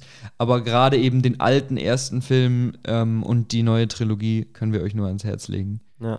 Ähm, und ist nochmal eine andere Art von, von äh, Dystopie, Ja. weil da geht es dann eben um eine Welt, die nicht leer ist oder so, sondern es gibt dann stattdessen einfach diese, diese Affen, diese Ja. Affenkolonie. Puh. Jetzt haben wir hier sehr viel zu Dystopien gesagt. Ja, ich, ich würde mal weitergehen. Geh mal weiter. Ich habe wieder ja. ein Zitat für dich. Ich habe ein sehr tricky Zitat, das ich einfach nur so aus Fun jetzt sage. Das wirst du und wahrscheinlich kein anderer erkennen. Okay. Und dann habe ich das einfache Zitat, das dann den Film sehr leicht Okay. gemacht. Also das tricky Zitat ist, ähm, ein Detective fragt seinen Kollegen, also will, muss ein, so eine Statement abgeben und fragt seinen Kollegen, how do I look? Der andere sagt, like shit, boss. Und dann sagt der Detective, your mama. Im Deutschen wird das übersetzt mit etwas mehr Respekt. oh, schade. ja, ich, ich denke, du kommst nicht drauf. Nein, ich weiß es finde, nicht. Ich, ich, es kommt, äh, ich glaube, ich habe hab ich ihn gesehen. Ich glaube, ich habe ihn du hast gesehen. ihn definitiv gesehen. Ja. ja. Das andere Zitat ist I'll be back. Oh ja. Terminator. Terminator, wir sind bei den Robotern angelangt. Ich meine, eigentlich kann man Terminator auch noch. Terminator ist so ein klassisches Fall von, kann man zu Dystopie zählen, kann man zu Roboter zählen. Kann man auch zu Zeitreise, Zeitreise zählen. Ja. Schließt ganz gut an Zurück in die Zukunft an, weil es auch so ein. Ich, ich hätte es eher Zeitreiseklassiker genannt. Echt? Okay. Aber auch hier haben wir wieder unseren Freund Arnold Schwarzenegger Genau. in der Hauptrolle, der ja einen Roboter spielt, der aus der Zukunft zurückgeschickt wird äh, in das Jahr 1900 so und so 80 ja. und dort Ich habe ähm, vor drei Tagen gesehen. und dort eben ähm, einen Jungen töten soll, vielmehr Eine Frau. eine Frau töten soll, genau. Denn diese Frau wird in der Zukunft den Anführer gegen die Roboter auf die Welt bringen. Ganz genau. Und dieser Film ist fantastisch. Also ich, ich, ich habe Felix Meinung dazu noch nicht gehört und ich bin sehr gespannt, was Ja. er gleich dazu sagt. Aber ich liebe den wirklich abgöttisch. Und es ist einer der wenigen Filme, die es geschafft haben, einen noch besseren zweiten Teil anzuhängen. Also auch hier gibt es eine, eine lange Reihe an Filmen und die werden auch immer schlechter und gerade die modernen kann man sich wirklich sparen. Aber so diese ersten paar, gerade die ersten zwei Terminator-Filme sind wirklich, wirklich toll. Und ja, machen, machen unfassbar viel Spaß. Aber jetzt bin gespannt, was du davon hältst. Ich habe vor ein paar Tagen den ersten gesehen, den zweiten leider noch nicht. Ich weiß, Ja. der wird sehr viel gelobt. Ähm, ich finde den auch äh, echt cool. Also ich finde, das ist zu Recht auch so ein Action-Klassiker, der, weil der einfach, der ist unterhaltsam, das ist coole Action, diese Welt, die angeteasert wird in der Zukunft, ist Ja. cool. Die, das Setting in den, was ist es, 60er, 80ern, glaube ich, oder sowas. 80er, glaube ich. 70er. Ich weiß, ich weiß es nicht 80er genau. eher so, Ja. äh, da kam er zumindest raus. Ja. Ähm, äh, ist, ist cool ähm, und ich finde, die Musik passt dazu ähm, und der hat auch, der hat eine schon recht einfache Story, aber die geht, also ich finde einfach gut erzählt. ja. Der macht sehr viel Spaß. Ich bin wahrscheinlich nicht so super begeistert wie du von diesem ersten Teil, aber Da haben Auf wir halt jeden wieder Fall unser, unser Trope, dass ich die 80er-Filme so geil finde. ja. Wie gesagt, der hat auch so einige Trash-Momente, wie eben I'll be back. Dann, ich möchte die Szene jetzt nicht alle reden, aber dann geht Arnold Schwarzenegger raus und fährt einfach mit dem Truck in dieses Polizeihaus rein. Ja, Arnold Schwarzenegger passt auch so gut in diese Rolle, Ja. weil er halt jetzt nicht der Schauspieler mit der meisten Mimik ist. und hier passt es so perfekt, wenn er diesen emotionslosen Roboter spielt und auch dann aber als Roboter im Laufe der Reihe ab und zu mal versucht, eher menschlicher zu wirken und so. Also wirklich, wirklich cool. Und da ist auch diese tolle Welt, weil du hast diese zwei verschiedenen Zeitebenen und gerade die späteren Filme, die dann nicht mehr so gut sind, spielen aber trotzdem ganz schön mit diesem, diesem Weltending. Ja. Und ja, ganz, ganz große Empfehlung für die ersten beiden Filme, auch große, große Klassiker. Ich glaube, du hattest jetzt einfach natürlich eher das Ganze thematisch gegliedert, ähm, aber wir hatten jetzt schon sehr, sehr viele Sci-Fi-Klassiker, Ja. also Predator, Alien, äh, Terminator, 2001. Aber ich finde halt, es gibt äh, so viele. Ich kann halt wirklich in einer halben Stunde einfach nur Natürlich, aufzählen. Natürlich. Hatten, ja.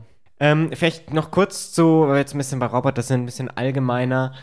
Eine Person, die man da kennen sollte, jetzt nicht im, als Filmfan, sondern wenn man sich mit, mit so Robotern und Sci-Fi sowas auseinandersetzt. Elon Musk. Isaac Asimov.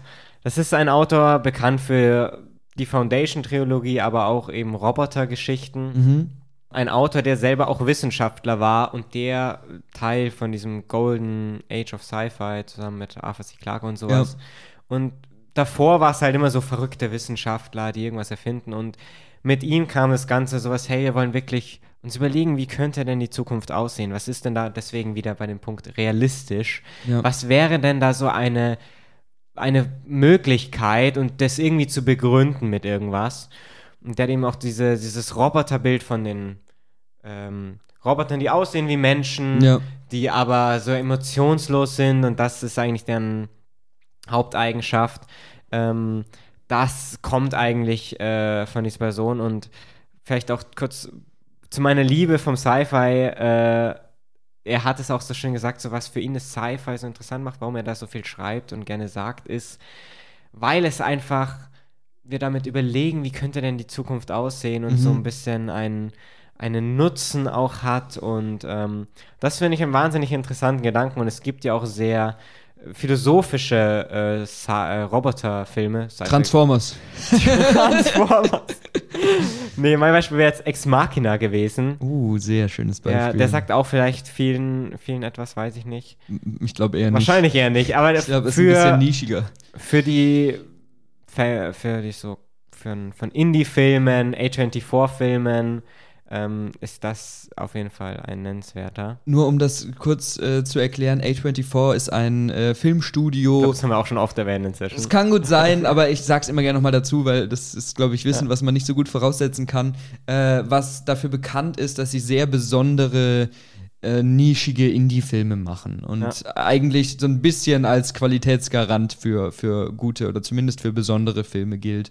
Und Ex Machina fällt, finde ich, ziemlich raus an diesem, aus diesem Muster Sci-Fi-Film, weil ganz viele Sci-Fi-Filme, die wir jetzt auch schon genannt haben, leben von großen Welten, von Effekten, von riesigen Sets, von Action und so. Und das sind alles Sachen, die man in Ex Machina eigentlich nicht hat. Es ist ein sehr, sehr kleiner Film, ähm, wo es darum geht, dass ein Wissenschaftler eine künstliche Intelligenz entwickelt und dann einen seiner tausenden Mitarbeiter in eine abgelegene Villa einlädt, äh, oder Villa ist vielleicht falsch, ein abgelegenes Haus Ach, einlädt und ähm, dort mit diesem äh, Mitarbeiter diese künstliche Intelligenz testet und wie menschlich sie ist und so. Und da kommen wir, ich habe es jetzt schon mehrfach gesagt, aber da kommen wir wieder zu so viele sehr, sehr philosophischen Fragen mit, was macht Menschlichkeit aus und äh, ist dann die Maschine sogar menschlicher als der Mensch und so. Es ist ein Kammerspiel, aber es ist wirklich ein fantastischer Film, der hält einen richtig ran. Äh, in den Hauptrollen haben wir Oscar Isaac, Alicia Vikander und mir fällt leider gerade nicht der Name des dritten Schauspielers ein. Der wird äh, aber gespielt von General Hux aus Star Wars Episode 7, 8 und 9. Felix guckt gerade den Namen genau, ich nach. gucke nach. Aber es ist ein wirklich, wirklich besonderer Film und es ist, man muss sich darauf einlassen, weil er, der ist sehr, sehr ruhig und kein Spektakelfilm. Aber wenn man das weiß und wenn man sich darauf einlässt, dann ist der total intelligent und, und man kann sehr viel über diesen Film nachdenken. General Hux Name ist Domhnall Gleeson. Ah, okay. Hab mir jetzt nichts gesagt. Hat mir auch nichts gesagt, wenn ihr ihn seht, kennt ihr ihn Ja. wahrscheinlich. Vielleicht auch noch ganz kurz dazu. Ich finde bei so, so Robotergeschichten vor allem immer sehr interessant, dass irgendwie, wie wir sagen immer, ja, wir, sind, wir sollen vernünftig handeln und sowas. Ja. Und dann hat man in diesen Roboterfilmen immer, der Roboter hat immer, ist immer super vernünftig und rechnet, also arbeitet immer super Ja. Aber da wird immer kritisiert, na, der hat kein Herz, der hat keine Emotionen. Ja. Und damit wird ja oft in so Robotergeschichten äh, gespielt.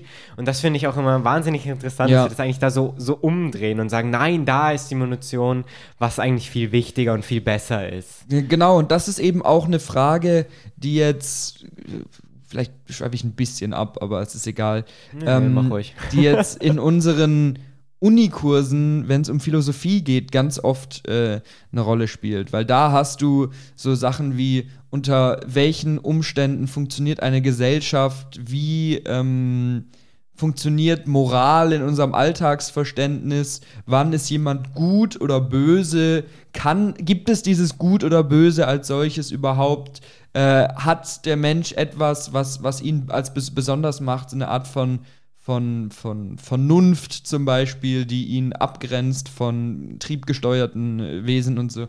Das sind alles Sachen, die in solchen Filmen und gerade auch in Ex Machina ganz, ganz groß mit reinspielen, weil du immer siehst, dass es kein Schwarz-Weiß-Denken ist. Und das haben ja viele von diesen Sci-Fi-Filmen, die wir auch schon angeführt haben, doch mit diesem, die Maschinen sind böse, die Aliens sind böse und so weiter. Und das hast du hier halt gar nicht, weil ich, ich finde halt, das, das ist halt, warum ich Sci-Fi so liebe, weil es halt so eine, so eine Mischung ist.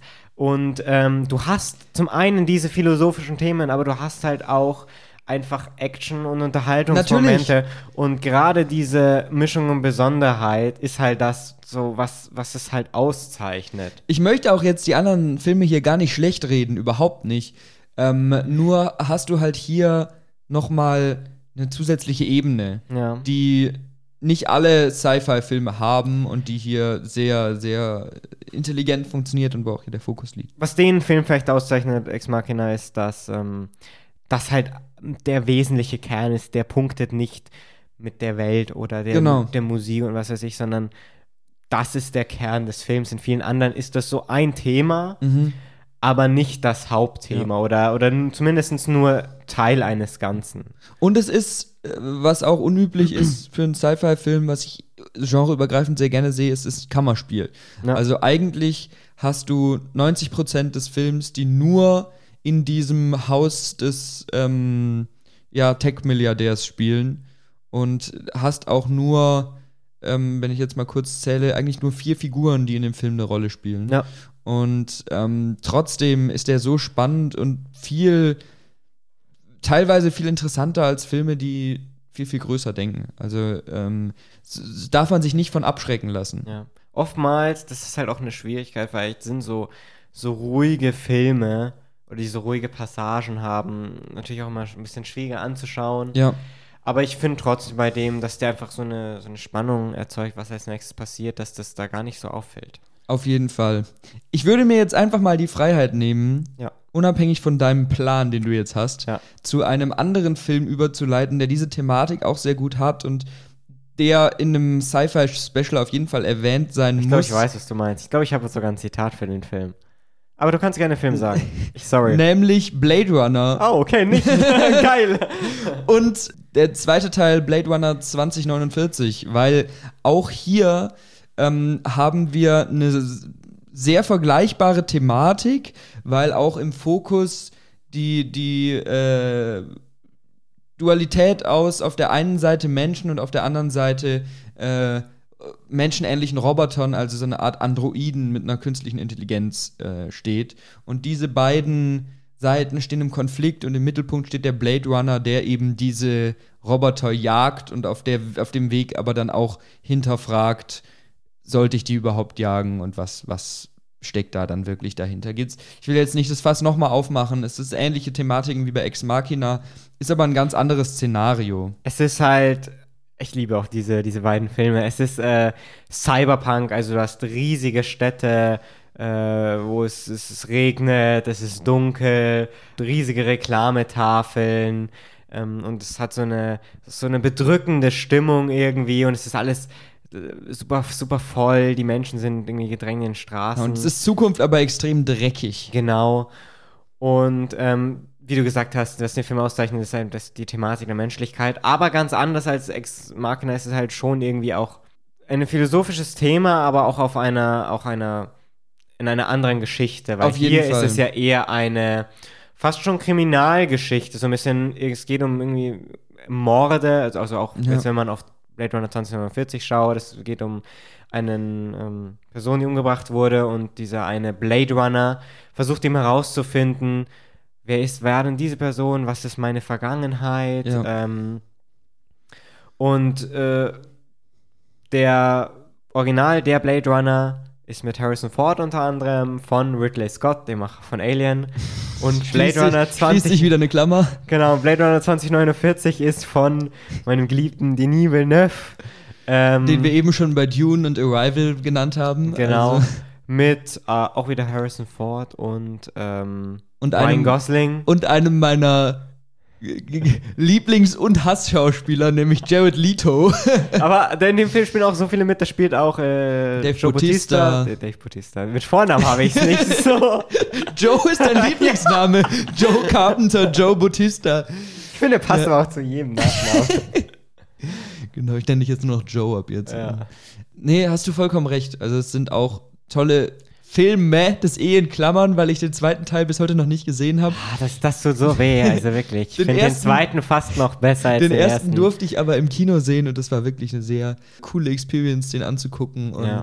auch hier wieder zu Recht ein Klassiker, der auch, ich weiß, ich kann es jetzt gerade nicht zuordnen, aber auch auf jeden Fall vor der 2000er-Wende. 1984. 84, ach krass. 84 war ein krasses Jahr, da kam der Film 1984, da kam Terminator, da kam Blade Runner. Puh, krass. Ja, aber auch hier ähm, ern sehr ernsthafter Film. Und, Ja. da, Und- natürlich steckt da wieder das typische Worldbuilding, viel Action, äh, viele Figuren und so drin. Aber es ist, es ist anders, weil es ist äh, eben auch diese philosophischen Fragen stellt und so sehr dunkle Seiten von Gesellschaft und Menschlichkeit zeigt. Und es sind halt tolle Bilder, tolle Musik. Und wenn du sagst Action, das gibt, vor allem im, der Blade Runner im ersten Teil, äh, durchaus ist der auch mit, mit viel Ja. Action, mit viel Spannung und geht immer voran, aber auch vor allem der zweite ist so sehr weitläufig, der dauert auch ewig. Also gibt sicherlich einige, die sagen, ah, das ist doch langweilig. Wieder wie bei Dune. Was ich dann, da stirbt dann immer ein Teil meines Herzens. Also wenn ihr mich irgendwie umbringen wollt, dann sagt es einfach nur sehr oft. David macht das schon zur Genüge. Genau. Ich habe noch, ich habe noch einen anderen, oder willst du noch was dazu sagen? Nee. Ich habe noch einen anderen Klassiker, auch was Menschlichkeit, Roboter-Existenz. Mhm. Ich habe wieder ein Zitat, vielleicht hast du schon eine Ahnung, was noch nicht erwähnt wurde. Ist ein bisschen länger das Zitat. Das ist deine letzte Chance. Danach gibt es kein Zurück. Nimm die blaue Pille, die Geschichte endet, du wachst in deinem Bett auf und glaubst, was du auch immer glauben willst. Nimm die rote Pille, du bleibst hier im Wunderland und ich werde dir zeigen, wie tief das Kaninchenloch reicht. Matrix, sehr schön. Finde ich auch gut. Passt hier auch sehr gut rein. Ich, ich mach mal einfach hier wieder eine eine grobe Zusammenfassung, ja. Zusammenfassung. Ähm, wir haben äh, die Welt in den 90ern und Neo ist ein junger Mann, der aber plötzlich auf eine Gruppe von Menschen stößt, die ihm erzählen, die Welt, die er kennt, ist eigentlich gar nicht die Realität, sondern da steckt noch was, äh, was ganz anderes dahinter und sozusagen wir leben in einer Simulation. Und daher kommt eben auch dieses wir leben in einer Matrix, das Ja. ist äh, aus dem Film. Und die, die drei Filme von Teil 4, der dieses Jahr gekommen ist, reden wir nicht. Du hast ihn nicht mal Ich gesehen, ihn du nicht kannst gesehen. nicht über den, ich hab, den deswegen hersehen. will ich auch nicht über ihn reden. Ich habe ihn nicht gesehen und ich will ihn auch nicht sehen. Aber die ersten drei Filme drehen sich eben um dieses Nebeneinander von düsterer, auch dystopischer, von ohne zu viel zu verraten, von Robotern beeinflusster wirklicher Welt und der ähm, Realität, in der die Menschen leben. Und da ist dann die Frage, die wir auch witzigerweise in unseren Philosophiekursen immer wieder behandeln. Würdest du lieber in einer schrecklichen Realität leben oder in einer Simulation, in der du aber glücklich bist und ein zufriedenes Leben führen kannst und so? Und das spielt auch wirklich eine wichtige Rolle für den Plot in dieser, Ja. in dieser Handlung. Und aber gleichzeitig ist der Film ja dafür bekannt für seine Coolness und seine Ja. Action, die auch bis heute einfach gut aussieht. Also ich finde halt, es sieht halt besser und es gibt einige so Sci-Fi-Filme, also der Blade Runner und Matrix sieht halt besser aus als manchmal mancher Marvel-Film. Ja, besser nicht nur als Als manche. alle eigentlich. Ja, und es hat so, es hat auch diese coole 90er Jahre Ästhetik mit den äh, Lederjacken Ja. und so, so den diese Brillen so, und- wieder schwarze Brillen. schwarze Brillen äh, irgendwie so Latexanzüge, also das ist wirklich, wirklich, wirklich ein cooler Film. Und hat eben auch da wieder eine, eine sehr starke Message dahinter und ist auch vielleicht der neueste unter den vielen Filmen, die wir als Klassiker bezeichnet haben hier ja. ja, Keanu Reeves spielt die Hauptrolle, der ja eh auch von allen geliebt wird. Und wir haben auch äh, viele andere bekannte Leute, die da noch mit drin spielen. Lawrence Fishburne spielt noch mit. Und äh, es ist mir gerade der Name von, von der Dame entfallen, die Ah, die ich Hauptrolle spielt. Aber es Ich weiß, wen du meinst, aber ich weiß es auch nicht mehr. Trinity heißt die Figur. Ja. Es ist auch guckt euch den Film auf jeden Fall an, gerade Teil 1. Es gibt Diskussionen darüber, ob Teil 2 und 3 überhaupt notwendig gewesen wären. Ich Find ich finde, der erste so ist der beste, aber 2 und 3 mag ich trotzdem ganz gerne. Habt ihr aber auch sehr, sehr lange nicht mehr gesehen. Ja. Müsste ich mal wieder gucken. Ja, auch noch eine sehr schöne Reihe, die in einem Sci-Fi-Special eigentlich nicht fehlen darf. Nee. Wir, ja, wir sind im, eigentlich im Großen und Ganzen nochmal bei Robotern. Hast du noch irgendwelche Roboterfilme, die, du, die dir so ein bisschen auf der Zunge liegen, wo du sagst, das ist, der, der kommt dir da sofort ins Gedächtnis? Ich glaube nicht. Ähm, ich gucke noch mal kurz auf Also meine ich, hab, ich kann währenddessen Liste. ja äh, erzählen, was äh, noch einen, einen Film, den ich sehr mag, und Mach zwar das. Battlestar Galactica. Sagt dir das was? Ja, aber ich habe ihn nicht gesehen. Hast du nicht gesehen? Also ist auch schon zwischen etwas älterer Film. Es gab aber auch eine Serie, die ich auch komplett geschaut habe, ähm, über irgendwie sechs Staffeln oder sowas, die etwas neuer ist.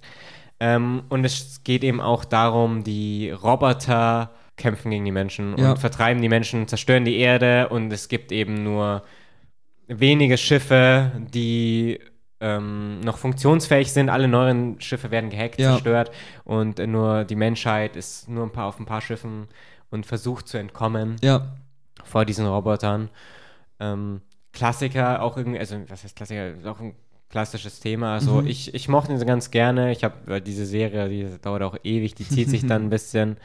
Ähm, aber wollte ich nur erwähnen, weil ich den eigentlich immer ganz gut in Erinnerung hatte. Aber du kannst dazu natürlich jetzt nichts ich kann sagen. da leider nicht so viel zu sagen. Ich habe den nicht gesehen, hab, weiß da auch nicht viel drüber. es aber gibt auch sicher sehr viele andere, wie iRobot, Chappie, I Am Mother, Robocop. Es gibt so Ja, viele eigentlich. viele also wenn wir jetzt hier euren Lieblingsfilm nicht genannt Ja. haben, dann tut uns das Ja, leid. ganz im Allgemeinen haben wir äh, jetzt uns natürlich so ein paar Sachen rausgepickt, aber wie am Anfang erwähnt, ist das Horrorgenre so ein breites Genre. Das Horrorgenre. Äh, das Horrorgenre, genau, das Horrorgenre. Ist das Sci-Fi-Genre so ein breites Genre, dass wir so viel da nennen könnten, dass man irgendwo halt auch einfach die, die Grenze dann ziehen muss, weil sonst reden wir hier 17 Stunden. Ha, war das, das der letzte deiner Teilbereiche oder hast du noch was Also, für uns? wir hatten Zeitreise ja schon kurz angesprochen mit Zurück in die Zukunft, Und der, der Terminator. Klasse ist Terminator. ja, Ich möchte hier noch erwähnen, aus Liebe heraus, Doctor Who, eine meiner absoluten Lieblingsserien. Es geht um einen Zeitreisenden von einem anderen Planeten, der reist in einer blauen Telefonzelle durch Raum und Zeit, immer mit einem Begleiter. ja. Klassiker-Serie auch, auch wenn ich sie nicht Du hast sie nicht gesehen, aber ja, also die gibt es eben, wie gesagt, wie Star Trek, auch schon über 50 Jahre. Die Staffeln, also es nehmen jetzt, die letzten fand ich jetzt nicht so gut Mhm. persönlich. Aber ich finde, das ist auch so eine, die, die Episoden, es ist- sind halt alles, es ist eine reine Serie, gibt keine Filme. Sind auch alle so ein bisschen unabhängig, wie im, wie im Star Trek. Und ich finde es ziemlich unterhaltsam, aber Mhm. das ist halt auch so eine Jugendserie. Ja, das, ist immer das, so, wa- was man halt in seiner Jugend guckt Ja. und da hat man dann das hat man einen besonderen Platz dafür. Wenn du dazu keinen mehr hast, würde ich noch einen Zeitreisefilm nennen Ja. wollen, der über den ich schon viel mit Felix geredet habe, der meiner Meinung nach nämlich absolute Grütze ist.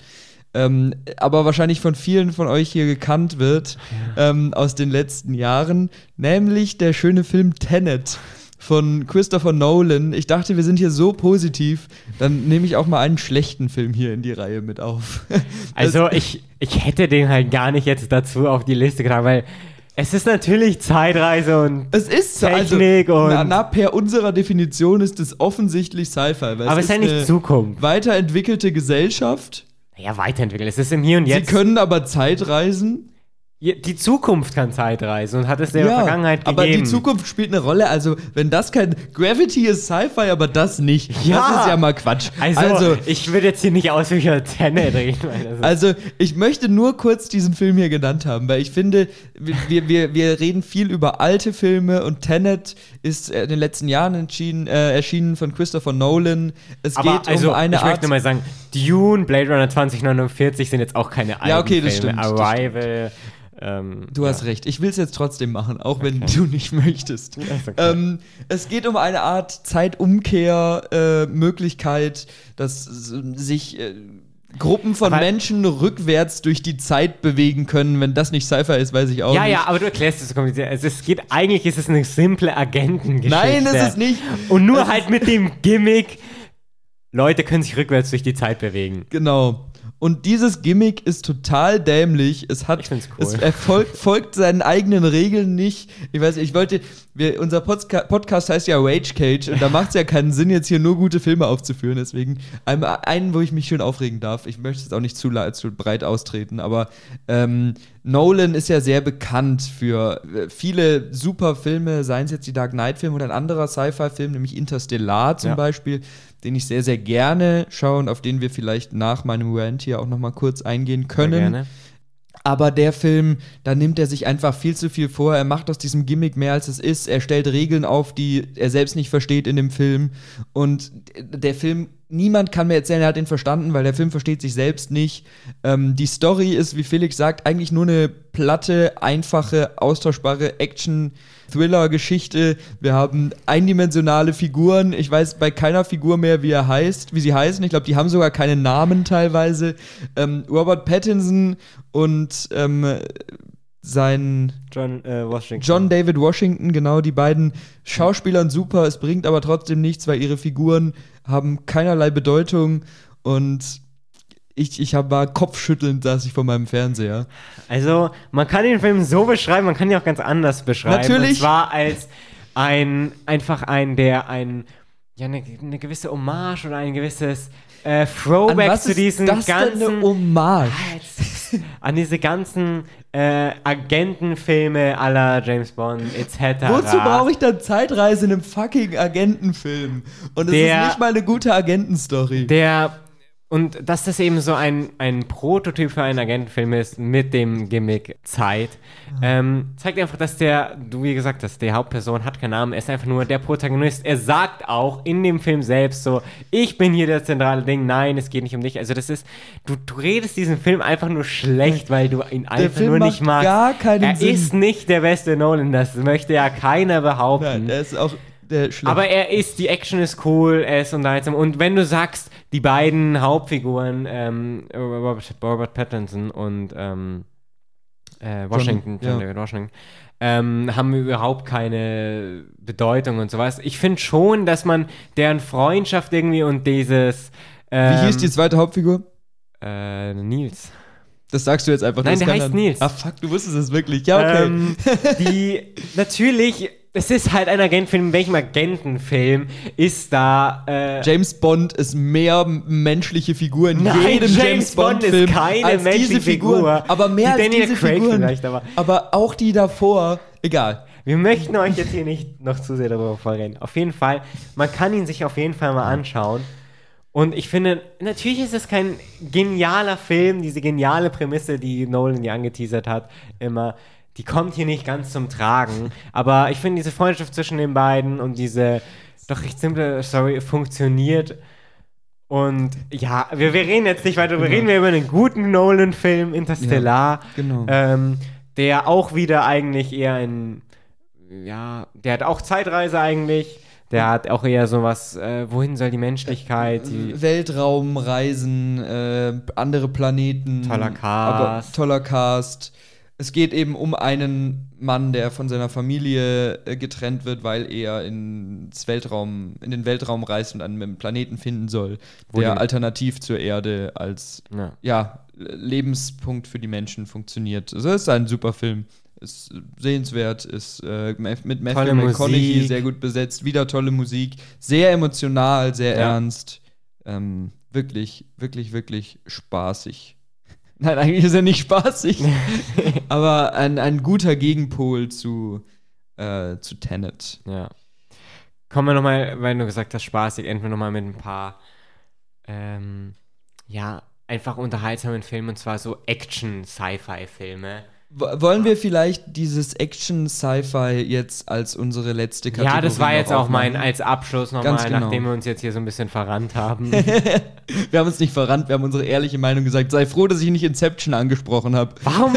Okay, weil David mag Inception nicht, weil er sagt, der Film ist dumm und unlogisch und doof. Verstehe ich auch überhaupt nicht. Ja, ist ein anderer Nolan-Film, wo es um Träume und Traumreisen geht. Aber ich glaube, wir lassen das jetzt. Wir verzetteln uns zu sehr. Ich bin einfach nicht der aller, allergrößte Nolan-Fan. David, da merkt man einfach, versteht einfach manche Filme nicht. und hat auch einfach keinen Filmgeschmack. Ja.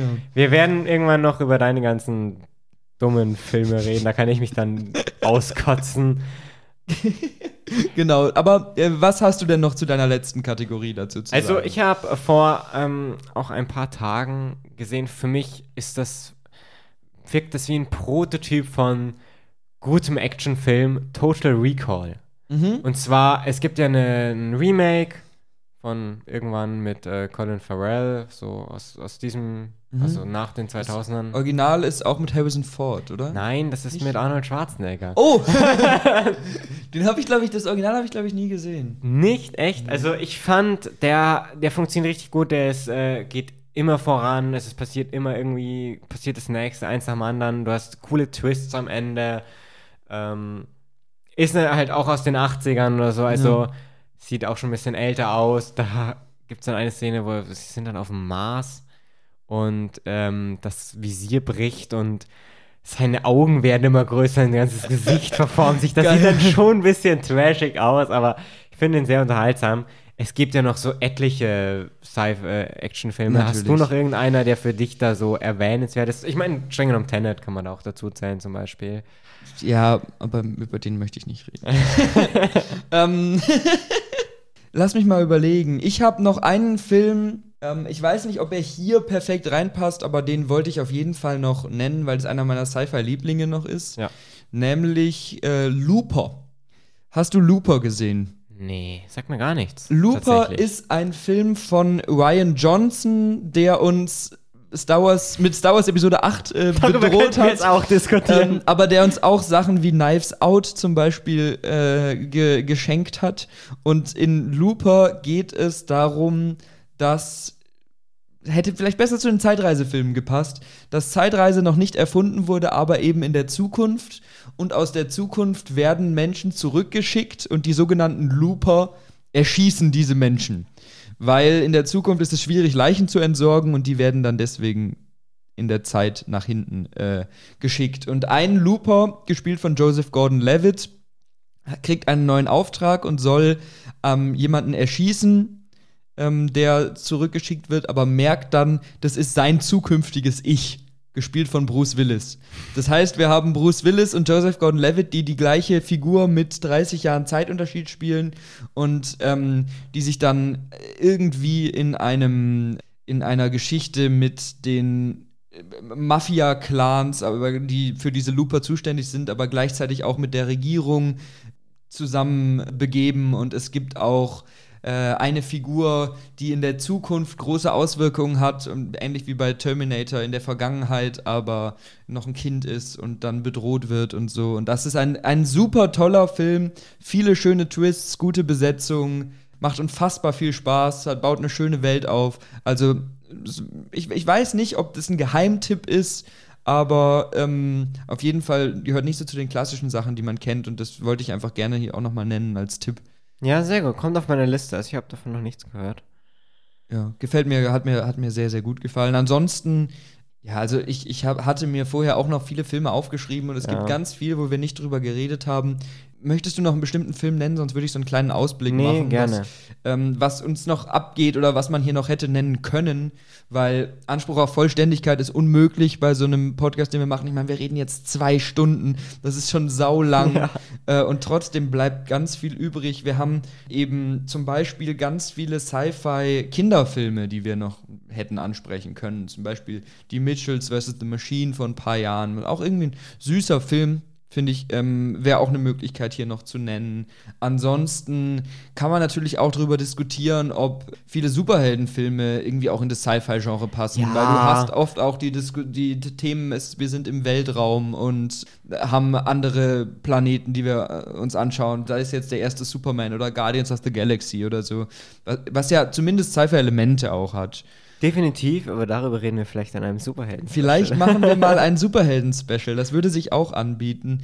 Und genau, ansonsten gibt es halt noch so, so Genre-Mischungen wie A Quiet Place, über den wir aber ja im Horrorspezial schon geredet haben. Oder ein Film, den wir euch nur ans Herz legen können, der dieses Jahr neu rausgekommen ist, Everything Everywhere All at Once, wo es auch um alternative Realitäten und Zeitreise und verschiedene Versionen von Menschen ähm, geht. Da hat äh, der andere Filmpodcast des Studentenfunks, Ready Set Podcast, ähm, eine sehr coole eigene Folge dazu gemacht. Die kann ich euch nur empfehlen.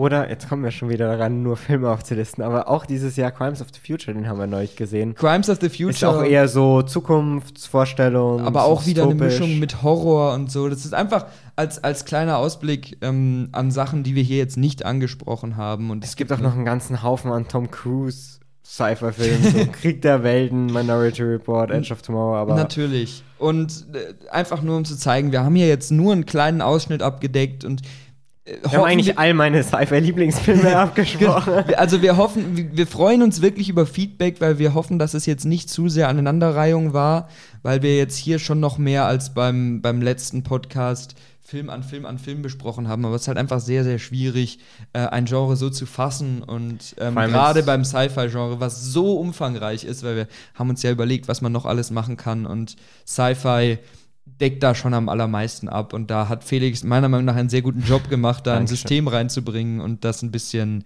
ja, hier, hier abwechslungsreich zu gestalten und trotzdem eben noch viele Tipps für euch reinzuhauen. Ähm, jetzt habt ihr, glaube ich, auch genug Nerd-Content von ja. uns. Hast du noch irgendwelche äh, letzten Worte, irgendwas, einen kleinen Tipp oder was du noch äh, an die Zuschauer, ne, Schauer ist schwierig, Zuhörer richten möchtest? Nein, ich denke, ich habe jetzt hier genug äh, Sci-Fi-Filmtipps gegeben für heute. Es hat mir nur sehr viel Spaß gemacht. Mir ähm, auch. Und wir haben auch, man hat es bei Tenet kurz gemerkt, wir haben natürlich jetzt hier die tollen Filme rausgepickt. Es gibt auch ziemlich viel Sci-Fi-Filme, die jetzt nicht so toll sind. Ja, also aber, das würde ich jetzt nicht so unterschreiben. aber man, man muss sich ja auch auf irgendwas fokussieren und ich glaube, ein Podcast macht natürlich vordergründig mehr Spaß, wenn man sich auf die Sachen fokussiert, ja. die man gut findet, gerade wenn es so, ja, so ganz, ganz viel gibt. Und es ist natürlich auch schwierig, über einzelne Filme richtig intensiv zu reden, wenn man nicht Spoiler möchte. Natürlich. Wir versuchen ja hier mal alles nur so einen Sneak Peek zu geben in die Filme.